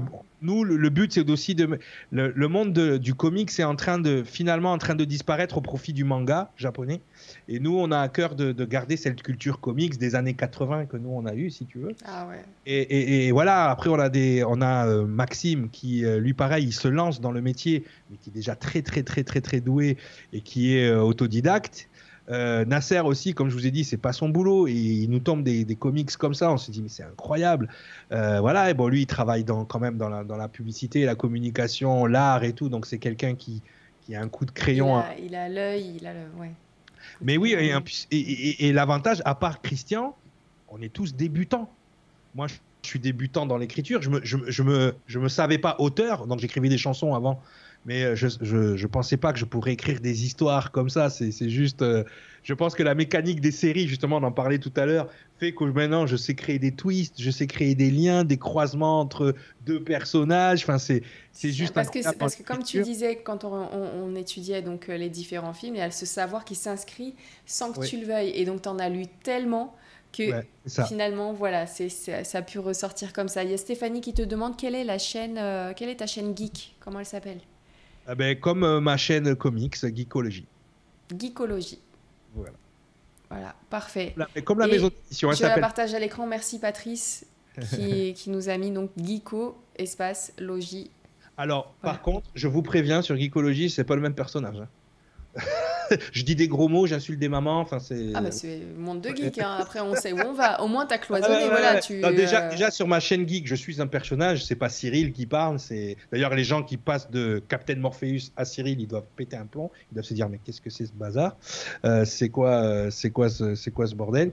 Mais euh, mais en tout cas voilà, hein, c'est. euh, c'est, c'est- c'est- je fais ça pour m'amuser, les gens. Je suis pas aussi vulgaire dans la vie. Enfin, quoique. On a Bat, Batfleck Lillois qui, qui a d'ailleurs donc sur sa photo son avatar, euh, on voit Batman. Donc, Oui, c'est oui, voilà. c'est mon petit Batfleck lillois. euh, qui nous dit euh, le, le projet est vraiment stylé, encore bravo, bravo et bravo. Eh oui, oui. Donc voilà, on a, on a hâte. s'abonner que je te On va ramène. pas te lâcher. On n'oublie jamais rien sur Nurea. Et en plus, tu reviens. Donc, je pense qu'à chaque émission où tu reviendras, on te dira alors, ça en est où? Alors, ça en est où? Donc, on ne va pas te lâcher. De toute façon, suivez le. Ulule. hein. Le Ulule, ça fonctionne comme un Facebook, donc c'est alimenté euh, au fur et à mesure. Vous mettez à jour des vous nouvelles planches qu'on veut partager, on les met. Dès qu'il y a un nouveau truc, euh, si par exemple on, on invente une nouvelle contrepartie ou qu'on invente un nouveau palier, si on, a, si on atteint le palier et qu'on se dit tiens, on a atteint le palier, maintenant on peut faire plus, allez vas-y, on, on va organiser un événement, on va faire. Suivez le Ulule, Euh, je pense qu'il est là pendant 45 jours, la, campagne va durer 45 jours ou 90 jours, je sais plus trop. Mais en tout cas, suivez bien parce qu'il y a encore des surprises qui arrivent. Voilà. Bon, bah nickel. Merci beaucoup. Merci à tous. Merci Marie d'avoir partagé donc, ce lien geekologie que vous voyez là à l'antenne. Donc il y a plein de chiffres, tout ça. C'est, il est cliquable sur le chat. Mais bon, voilà, il apparaît comme ça. Mais vous, allez, vous avez le nom, vous allez pouvoir euh, vous y retrouver, les amis. De toute façon, C'est beaucoup axé sur Superman, hein, Geekologie. Si vous aimez Superman, euh, vous avez le site planètesuperman.fr qui est notre site euh, officiel. Et après, sur Ah Geekologie, bah je fais aussi de l'étude de, de, comics, du sous-texte, de, de, films et ce genre de choses-là. Mais, euh, mais voilà, bon, en ce moment, je suis Giovanni Sinatra, attends juste. Giovanni Sinatra qui dit Je suis abonné donc à Geekologie. Mort de rire, je, je sais. Geeko, c'est un bad boy sur sa chaîne, lol. ouais, je suis mal poli, hein, je vous le dis tout de suite, euh, c'est pas le même. Hein. Comme ça, on est bien. C'est pas le Les même. amis, euh, je vous embrasse bien fort. Et, euh, et, je remercie d'ailleurs, petit clin d'œil, j'avais laissé ce commentaire de côté de Yoni qui dit, euh, qui, qui, parlait de mes bougies, j'en parlais au tout début, comme on parle de, trucs concrets. Finalement, je m'aperçois qu'on crée tous des choses sur Nuria TV. Si vous le faites pas, si vous nous regardez dans le chat et que vous n'avez jamais utilisé vos mains pour fabriquer quoi que ce soit, ce que vous voulez, franchement, il faut vous y mettre n'importe quoi, soit de la cuisine, de l'art ou autre chose. Euh, essayez d'être de, dans, la, dans la création et vous allez vous découvrir quelque chose. Je sais que vous n'êtes pas là par hasard, vous n'êtes pas sur cette émission-là par hasard et vous n'êtes pas resté aussi longtemps après le sujet qu'on a abordé par hasard. Donc si je peux vous inspirer, le fait de vous lancer dans le tricot, dans, dans ce que vous voulez, la pâte à modeler ou même construire des trucs en béton, en plâtre ou euh, ce que vous voulez, faites quelque chose avec vos mains vous allez voir le bien que ça fait de, de voir sa création bah, prendre vie, justement, de créer. Tu as l'impression d'avoir ce pouvoir sur la matière. De, de, de, réaliser quelque chose, de faire euh, sortir quelque chose de, de, rien du tout. Et si en plus, vous arrivez avec le temps à faire comme Cyril et à créer en équipe, alors là, c'est cerise sur le gâteau. Et eh là, c'est premium. Ouais. C'est là, mais franchement, c'est j'ai vraiment, je, je, suis, comme ils disent les, les namastés, là, je suis vraiment gratitude parce que euh, je, je m'éclate. Alors, souvent, je, je là, j'ai pas beaucoup dormi. Hein. Là, il y avait le stage stream, il y avait l'émission à préparer ce soir, il y avait euh, toute la signalétique du stand à faire, il y avait absolument, il y avait le, c'était, mais en fait, euh, ce qui me tient, c'est la passion et, et surtout le, le, besoin d'intégrer un vrai message, quelque chose à l'intérieur et de donner une âme hein, finalement à ce qu'on fait. Et y a, ça n'a pas de prix, quoi. C'est je, me retrouve quand je faisais mes albums de musique quoi. C'est à passer des heures euh, et des nuits en studio. Tu sais pas si ça va sortir. Tu sais et en fait tu t'en fous parce que c'est c'est euh, le processus qui compte. C'est ce que tu fais et le plaisir que tu prends à le faire. Après les gens ils aiment ou ils aiment pas c'est ça devient accessoire plus tu prends du plaisir. Et de toute façon, vous le voyez, on est des passionnés, donc j'ai l'impression qu'on communique aussi ce truc-là, parce que euh, j'en parlais avec Charlie, lui-même il en parle autour de lui, et le, le fait qu'on soit tellement à fond, je pense qu'on embarque tout le monde avec nous. Donc euh, c'est ça qui est cool, quoi. Voilà, le plaisir qu'on a à faire le, les choses. Exactement. Merci beaucoup. À très vite, Cyril, sur Nuria TV. D'ailleurs, il faudra que, euh, quoi que j'ai pas l'agenda sous les yeux, euh, je vais essayer d'aller chercher. Il faudra qu'on se cale cette date-là et, et qu'on enchaîne. Et, euh, et puis, ben, on se voit en décembre, il me semble, non? Eh Oui, oui, déjà, hein, on enchaîne. Hein, on enchaîne. Oui, on va, et donc, la, série, la, la série Touch, que je n'ai pas vue. Oh, est magnifique, cette série. Euh, magnifique. Alors, il n'y a, a, pas beaucoup de saisons. Donc, c'est bien. Là, on va pouvoir un peu, peut-être plus développer. Il n'y a pas mm. beaucoup de saisons. Mais euh, on va mettre un spoiler alerte. sincèrement, voilà, là, on va retourner dans le monde un petit peu des, des, nombres, des synchronicités, parce que la série ne parle que de ça en fait. Hein. Synchronicité et résonance numérique, euh, c'est juste incroyable. Quoi. La série te on, parle. On la trouve où? Euh, alors, moi, la dernière fois que je l'ai vu, c'était sur Netflix. Non, c'était attends, sur Amazon, je pense, je l'avais vu, je me rappelle plus. Euh, la série Touch, mais elle est juste sublissime cette série. Et on t'explique comment un événement ici, en fait, est relié à un événement à l'autre bout de la planète. Enfin, c'est. Et en ah, plus, apparemment Netflix. Ouais moi, elle me, elle me, touche beaucoup cette série parce que le petit garçon qui, qui est David Mazouz, qui a d'ailleurs joué Bruce Wayne dans la série Gotham, euh, le petit David Mazouz, il joue un petit garçon autiste. Et, euh, ah, mais je l'ai vu Eh ben si, je l'ai fini. Ah bah, et voilà, tu vois, et justement, son autisme lui, per, lui, permet de, de, décoder des choses que le commun des mortels ne voit pas. Et puis, il y a un sous-texte, encore une fois, un peu avec la cabale, les nombres, la guématrie. Les... C'est un délire aussi c'est un délire. Ok, je vous partage euh, vite fait l'affiche à l'écran parce qu'avec nos prononciations, tout ça. Voilà, donc c'est touche. touche. Avec, euh, avec l'acteur qui joue dans 24 heures, d'ailleurs. Ouais, qui joue super bien. Voilà, les amis, c'est une magnifique série. J'ai tout regardé aussi, passionnant. Et ben voilà. Et euh, ouais, et ben hâte. C'est long quand même, hein. C'est euh, une série qui est assez. Tu, tu dis qu'elle est. Ouais, il n'y a pas six saisons. Il n'y a, pas beaucoup de saisons, mais ouais, les épisodes sont longs. Mm. Benoît qui dit c'est pas le chemin, c'est la quête. Je sais pas par rapport à quoi c'était, je te lis comme ça en passant. Jay qui nous dit maintenant j'y vais pour, euh, pour de bon. Merci Nora et Cyril. Merci Nurea TV et tous les membres. Good vibes à tous. Merci les Nuréens d'être qui vous êtes. Jay, franchement, Cédas, tu, tu as trouvé le mot de la fin pour cette soirée. Merci à vous tous pour tous vos messages. Cyril, à très vite sur Nurea TV. Merci à toi. D'ici là, on va essayer de garder les pieds sur terre parce que là, tu nous as emmenés loin dans les étoiles. Moi, je redescends pas jusqu'à ce que tu reviennes le mois prochain. Ah, ah oui, je, sais bien parce que hein, ça, peut te servir d'outil, outil. Euh, et euh, voilà, Nurea va apparaître partout dans notre publicité. Euh, c'est normal, quoi. C'est Nurea, en fait, c'est c'est l'essence, les sujets que tu traites, c'est l'essence du comics, en fait. Tu vois, c'est ça ne pouvait pas ne pas aller ensemble, en fait. Tu vois, donc euh, même s'il y a des intervenants qui veulent être dans les comics, euh, euh, on verra. Hein. Je, prends des deux trois intervenants que tu fais venir. Pourquoi pas Sylvain? Je vais le mettre en grand mage fou.